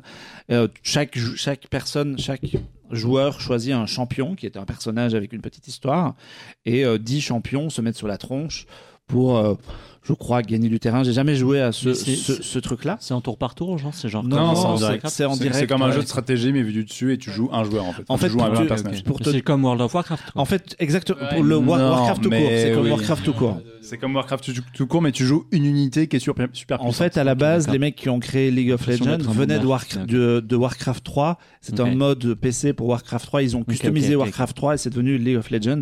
Et petit à petit, c'est devenu un jeu vidéo de plus en plus joué et une série d'animations euh, chapeautée par un studio français qui s'appelle Fortiche Productions et qui tient bien son nom parce que pour le coup, euh, ils ont vraiment bossé comme, comme des malades et ça donne vraiment un résultat dingos. Il y a neuf épisodes qui sont disponibles dès à présent sur Netflix. Euh, la série se passe avant le jeu, c'est donc un préquel. Ça ne demande aucune connaissance vidéoludique pour euh, regarder. Vraiment, si, si, vous découvrez ce podcast et que ça vous enchante, pensez pas du tout aux jeux vidéo, on s'en fout complètement. Euh, ça raconte l'histoire de deux sœurs, principalement l'histoire de deux sœurs qui, euh, pe- petit à petit, et ça c'est un petit spoiler, mais en avançant dans la série, euh, vous comprendrez, qui vont se retrouver rivales l'une face à l'autre. Et forcément, puisque c'est un jeu vidéo où deux équipes s'affrontent. Tout ça, elles le font dans une tension grandissante parce que le, la, la ville dans laquelle ça se passe est coupée en deux. Il y a une ville haute dans laquelle vivent les bourgeois et les nobles et une ville basse dans laquelle, dans laquelle vivent les pauvres. Et s'ajoute à cela la, la découverte de euh, cristaux magiques de qui permettent de générer de l'énergie et dedans il y a un personnage d'un d'un scientifique qui dans cet univers très euh, steampunk en fait c'est très inspiré du, monde steampunk arrive à canaliser ces cristaux magiques pour générer de l'énergie et donc faire avancer techno- technologiquement la, civilisa- la civilisation. Il permet notamment à des, euh, véhicules de, euh, de se téléporter. Et ben moi, ça m'a complètement bluffé à tous les niveaux. Je trouve l'écriture très bien, mais surtout visuellement, c'est absolument dingue. Ils utilisent une. Alors, je, je suis pas assez précis et technique en animation pour expliquer ça, mais moi, ça m'a. Ça m'a un peu rappelé, et je pense que c'est lui qui est le précurseur en la matière, ça m'a rappelé euh, Spider-Verse, parce que c'est le, je pense que c'est le premier à avoir cherché à donner vie aux dessins préparatoires et aux artworks qu'on voit. Souvent dans un dessin animé, j'en avais déjà parlé ici dans un, dans un précédent podcast, quand vous prenez l'artbook qui sort avec tous les dessins préparatoires, faites waouh, c'est trop beau, mais le film ressemble pas du tout à ça. Parce qu'ils ont modélisé de la 3D, parce qu'ils ont abandonné les traits de pinceau, que tout a été lissé. Là, avec Spider-Verse et avec Arkane, c'est pas le cas. On, voit vraiment des trucs visuellement ouf, où la 3D et la 2D finissent par se mélanger et tu sais plus exactement ce que tu es en train de voir. En réalité, tout est en, en 3D. Ils utilisent la 2D pour euh, tout ce qui est effet, donc les effets, euh, les effets de fumée, les effets de poussière. C'est censé les- être l'inverse d'habitude. bah ouais, mais là c'est pas, c'est c'est vraiment ça et euh, c'est- ce sont des mécanismes qu'on retrouve un peu ailleurs. Je sais que Fortiche se, se, se positionne un peu comme quasiment euh, les, les premiers à avoir fait ça. C'est pas tout à fait le cas, ou en tout cas on retrouve les, des, des technologies un peu similaires ailleurs. Après, Euh, après, c'est pas que les effets. Tu, tu regardes bien les les matte painting en arrière-plan, tu as des éléments de décor. En fait, il y a beaucoup de 2D qui est dessiné un peu partout. Ouais, il y a beaucoup de choses 3D, qui en fait. sont dessinées en 2D. Euh, Il y a un des, un- une des deux sœurs, le, le- le personnage de Jinx, qui a qui a des espèces de visions en fait, et il y a des euh, il y a des trucs en 2D en animation traditionnelle, arrive, ouais. du crayonné qui pop à l'écran. Et c'est une technique qu'on retrouve un peu ailleurs. Euh, la série récente de, euh, dérivée de Star Wars, de Bad Batch, utilise un peu ce, le- les mêmes aspects visuels dessus, où on essaye vraiment de, de fusionner, de rapprocher ces, ces deux trucs où, quand tu regardes un visage de près, ben, avant, tu avais Pixar qui te faisait un truc très rond, très lisse, et là, tu vas voir les traits de pinceau, tu vas voir les ombres marquées, et visuellement, c'est vraiment, euh, je trouve ça vraiment bluffant. Euh, et puis surtout, ça a été vachement bossé parce que euh, les, mecs se sont inspirés de deux courants artistiques pour travailler vraiment les décors, l'ambiance et compagnie. Ils se sont inspirés euh, de, de, l'art déco et l'art nouveau, qui sont deux courants artistiques du début du XXe siècle, où l'un était basé sur les courbes et l'autre était plutôt basé sur les lignes et les angles. Et ils ont appliqué un modèle à la ville basse et un modèle à la ville haute. Et ça donne vraiment un aspect visuel très bossé. Et par-dessus tout ça, il faut ajouter des effets de mise en scène, euh, des cadres et un côté très adulte dans la mise en scène. En fait, souvent, j'ai l'impression que moi, je regarde pas mal de séries d'animation et j'ai l'impression que la, la mise en scène d'animation reste enfantine. Même quand le sujet est adulte, les gens restent sages dans la manière de mettre en scène l'histoire, de cadrer, de, de découper. Et là, ils, ils plongent vraiment dans de l'animation euh, pour adultes à tous les niveaux. Et c'est, moi, je trouve ça vraiment. Enfin, je suis sorti de là en me disant, mais putain, qu'est-ce que j'ai vu, quoi. Et en plus, c'est français. Ça qui est bien. Et euh, Pas mal, non Ouais, c'est pas, français. c'est pas mal, non, c'est français. Cocorico. quoi. Bravo les Euh, Frenchies. Et voilà. Et si vous n'avez pas de connaissances, en, la série avance petit à petit. Les trois premiers épisodes sont reculés dans le temps et les six d'après sont un, sont un peu plus tard pour permettre aux personnages de grandir. Et les personnages évoluent vers ce qui semble tendre vers le, le jeu vidéo. Donc Oui, la, le- la le- finalité de la série, c'est la finalité, c'est de rejoindre le, jeu, le champion de jeu vidéo et de rejoindre un peu. Donc, si, si vous avez joué au jeu, il y a des choses que vous attendez, il y a des choses que vous savez déjà.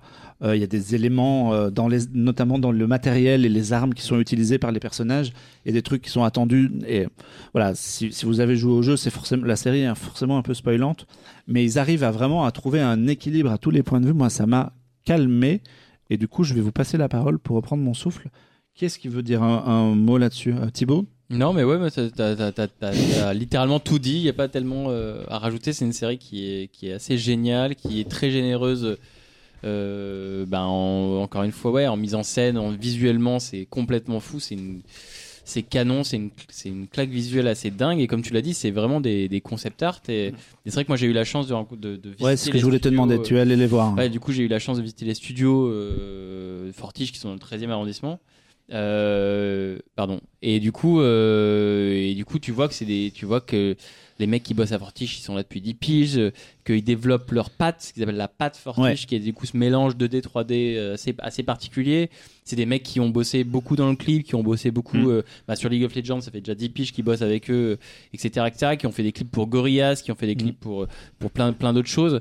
Donc, euh, enfin, qui ont, qui ont fait beaucoup de, beaucoup de choses en développant encore une fois cette plaque, cette patte euh, atypique, qui aujourd'hui euh, incarne un projet à grande ampleur qui est cette série, qui du coup a été, enfin, qui est, euh, qui a été réceptionné de manière assez, euh, assez dingue parce que tout le monde l'acclame, tout le monde la salue, tout le monde la.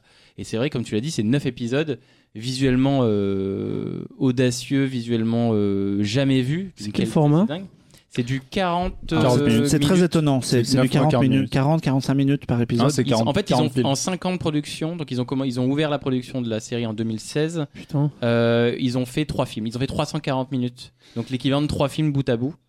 Oui, une série Ouais, quoi. parce qu'en fait, ils ont produit, ils, ont, en, ani- en animation. Donc ils ont produit en Mm. animation euh, l'équivalent, de- c'est-à-dire que Pixar fait un film en 5 ans.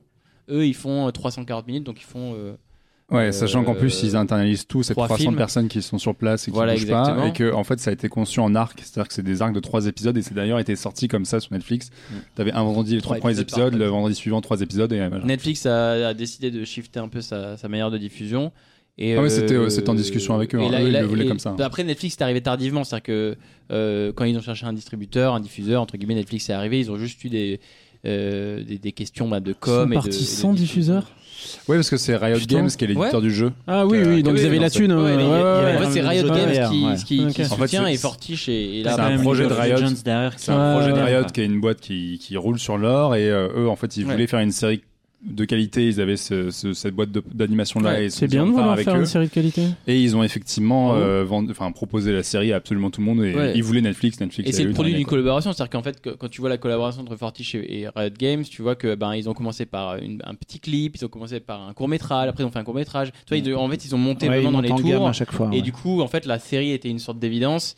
Et d'ailleurs, euh, la série a tel- enfin, la série était déjà validée pour une saison 2, mais la saison 2 a été officialisée euh, dès la sortie de la, la série. Donc, on aura une saison 2 d'Arkane qui arrivera sans doute plus rapidement que la saison 1. Mais pas, pas l'année prochaine, a priori. quoi. Ouais, ils prennent leur temps. Mais Je du pense coup, qu'ils doivent quand même euh, cruncher pas mal les. ben, les ben, ben, derrière, quand, mais- quand du coup j'y suis allé, effectivement, ils étaient encore 300 à bosser sur des trucs et à bosser sur des machins et à nous dire non, vous filmez pas les écrans parce qu'il y a des trucs que vous verrez pas dans la série. et- après. Ouais, sachant, Mais, que, euh, sachant que la saison 1 elle est finie en vrai depuis quelques mois et qu'ils sont en fait ils ont directement enchaîné sur la 2 avant même que Netflix la deux. Et puis recommande. comme tu as déjà les personnages et les setups, etc., ça ira beaucoup plus vite.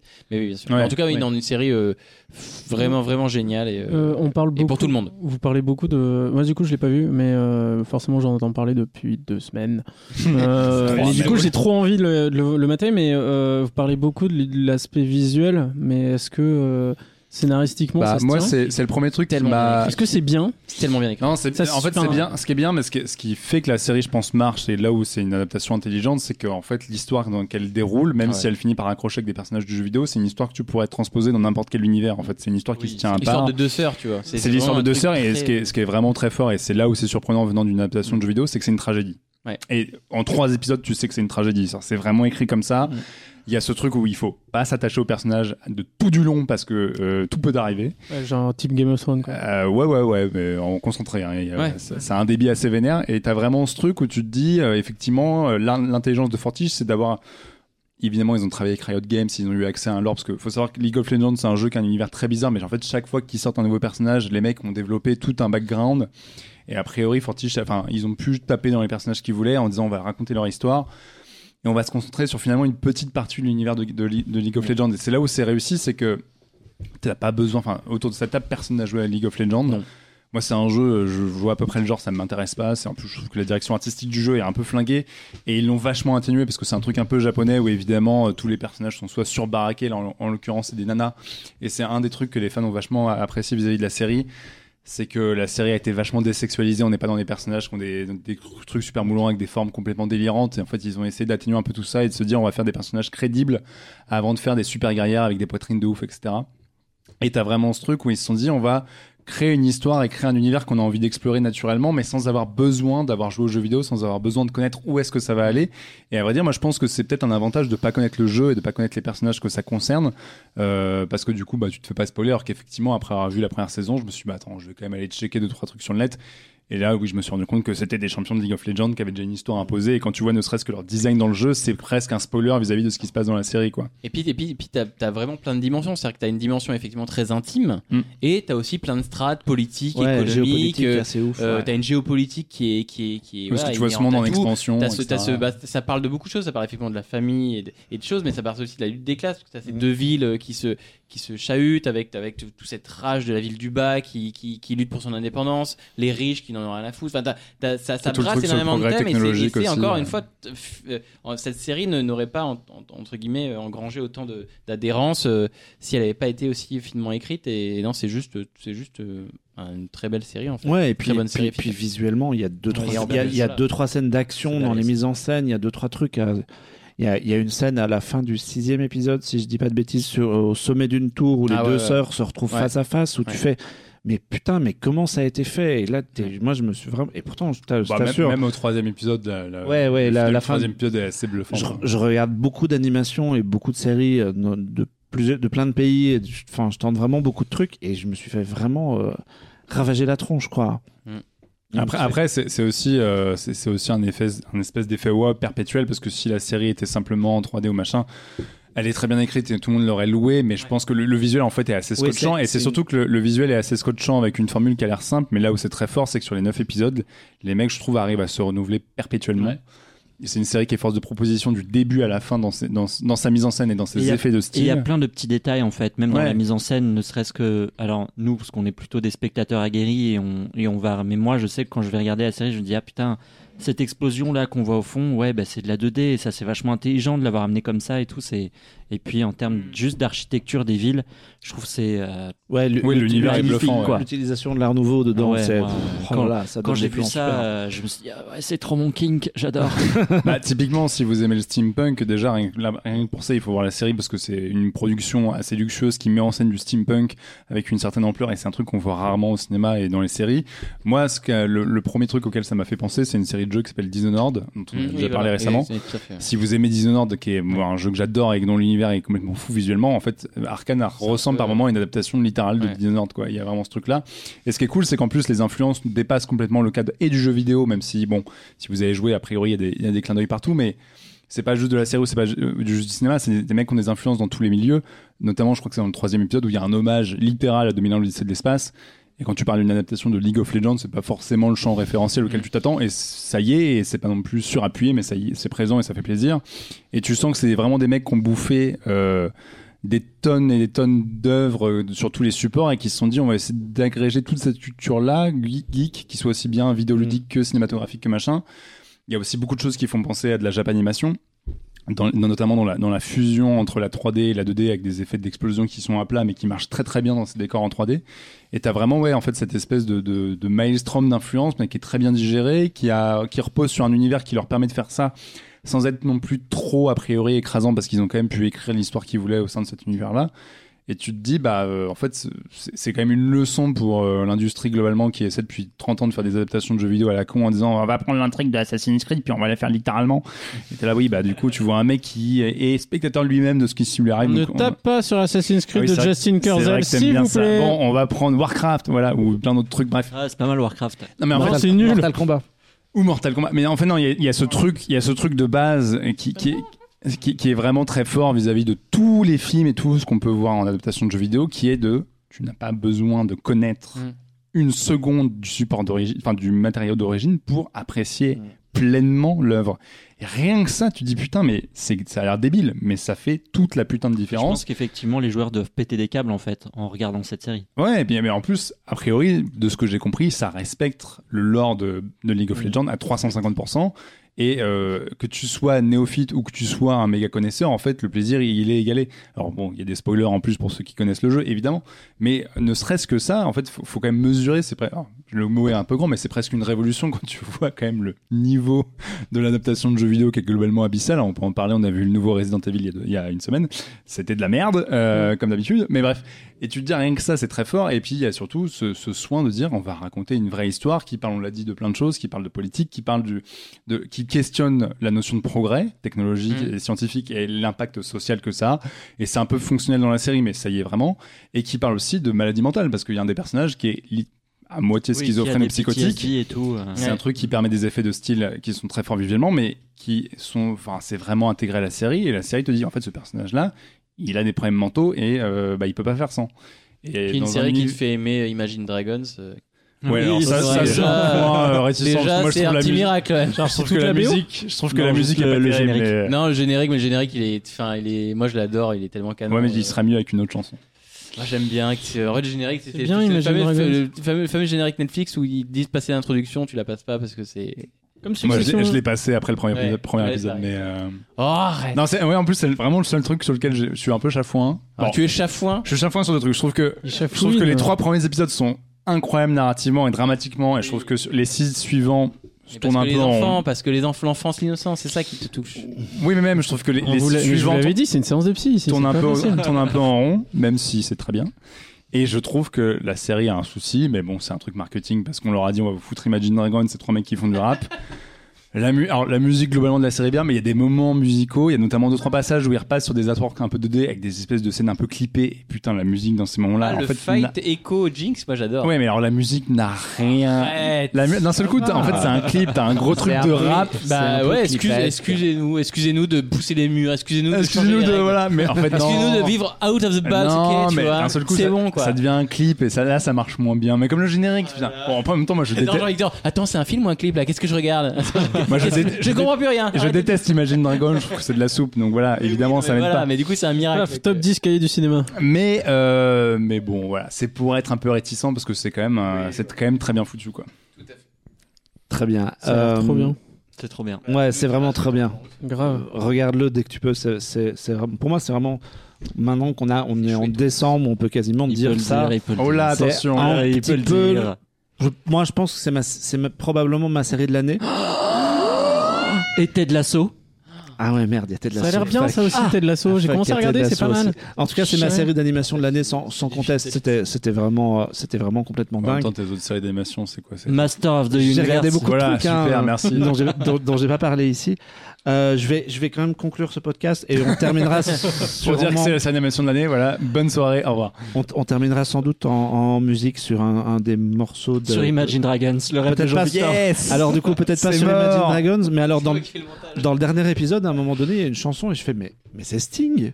Et Sting a composé un Ah, titre original Eh ben pour voilà. euh, le dernier Et on l'a pas dit, mais au casting vocal, il y a Ellie Stanfield. Et il y a Ellie Stanfield Sting a joué dans Camelot, hein, donc. euh, Tout est lié. Ouais, On en parlait Sting, tout à l'heure. Sting est partout. Euh, On terminera sur le Sting, très bien.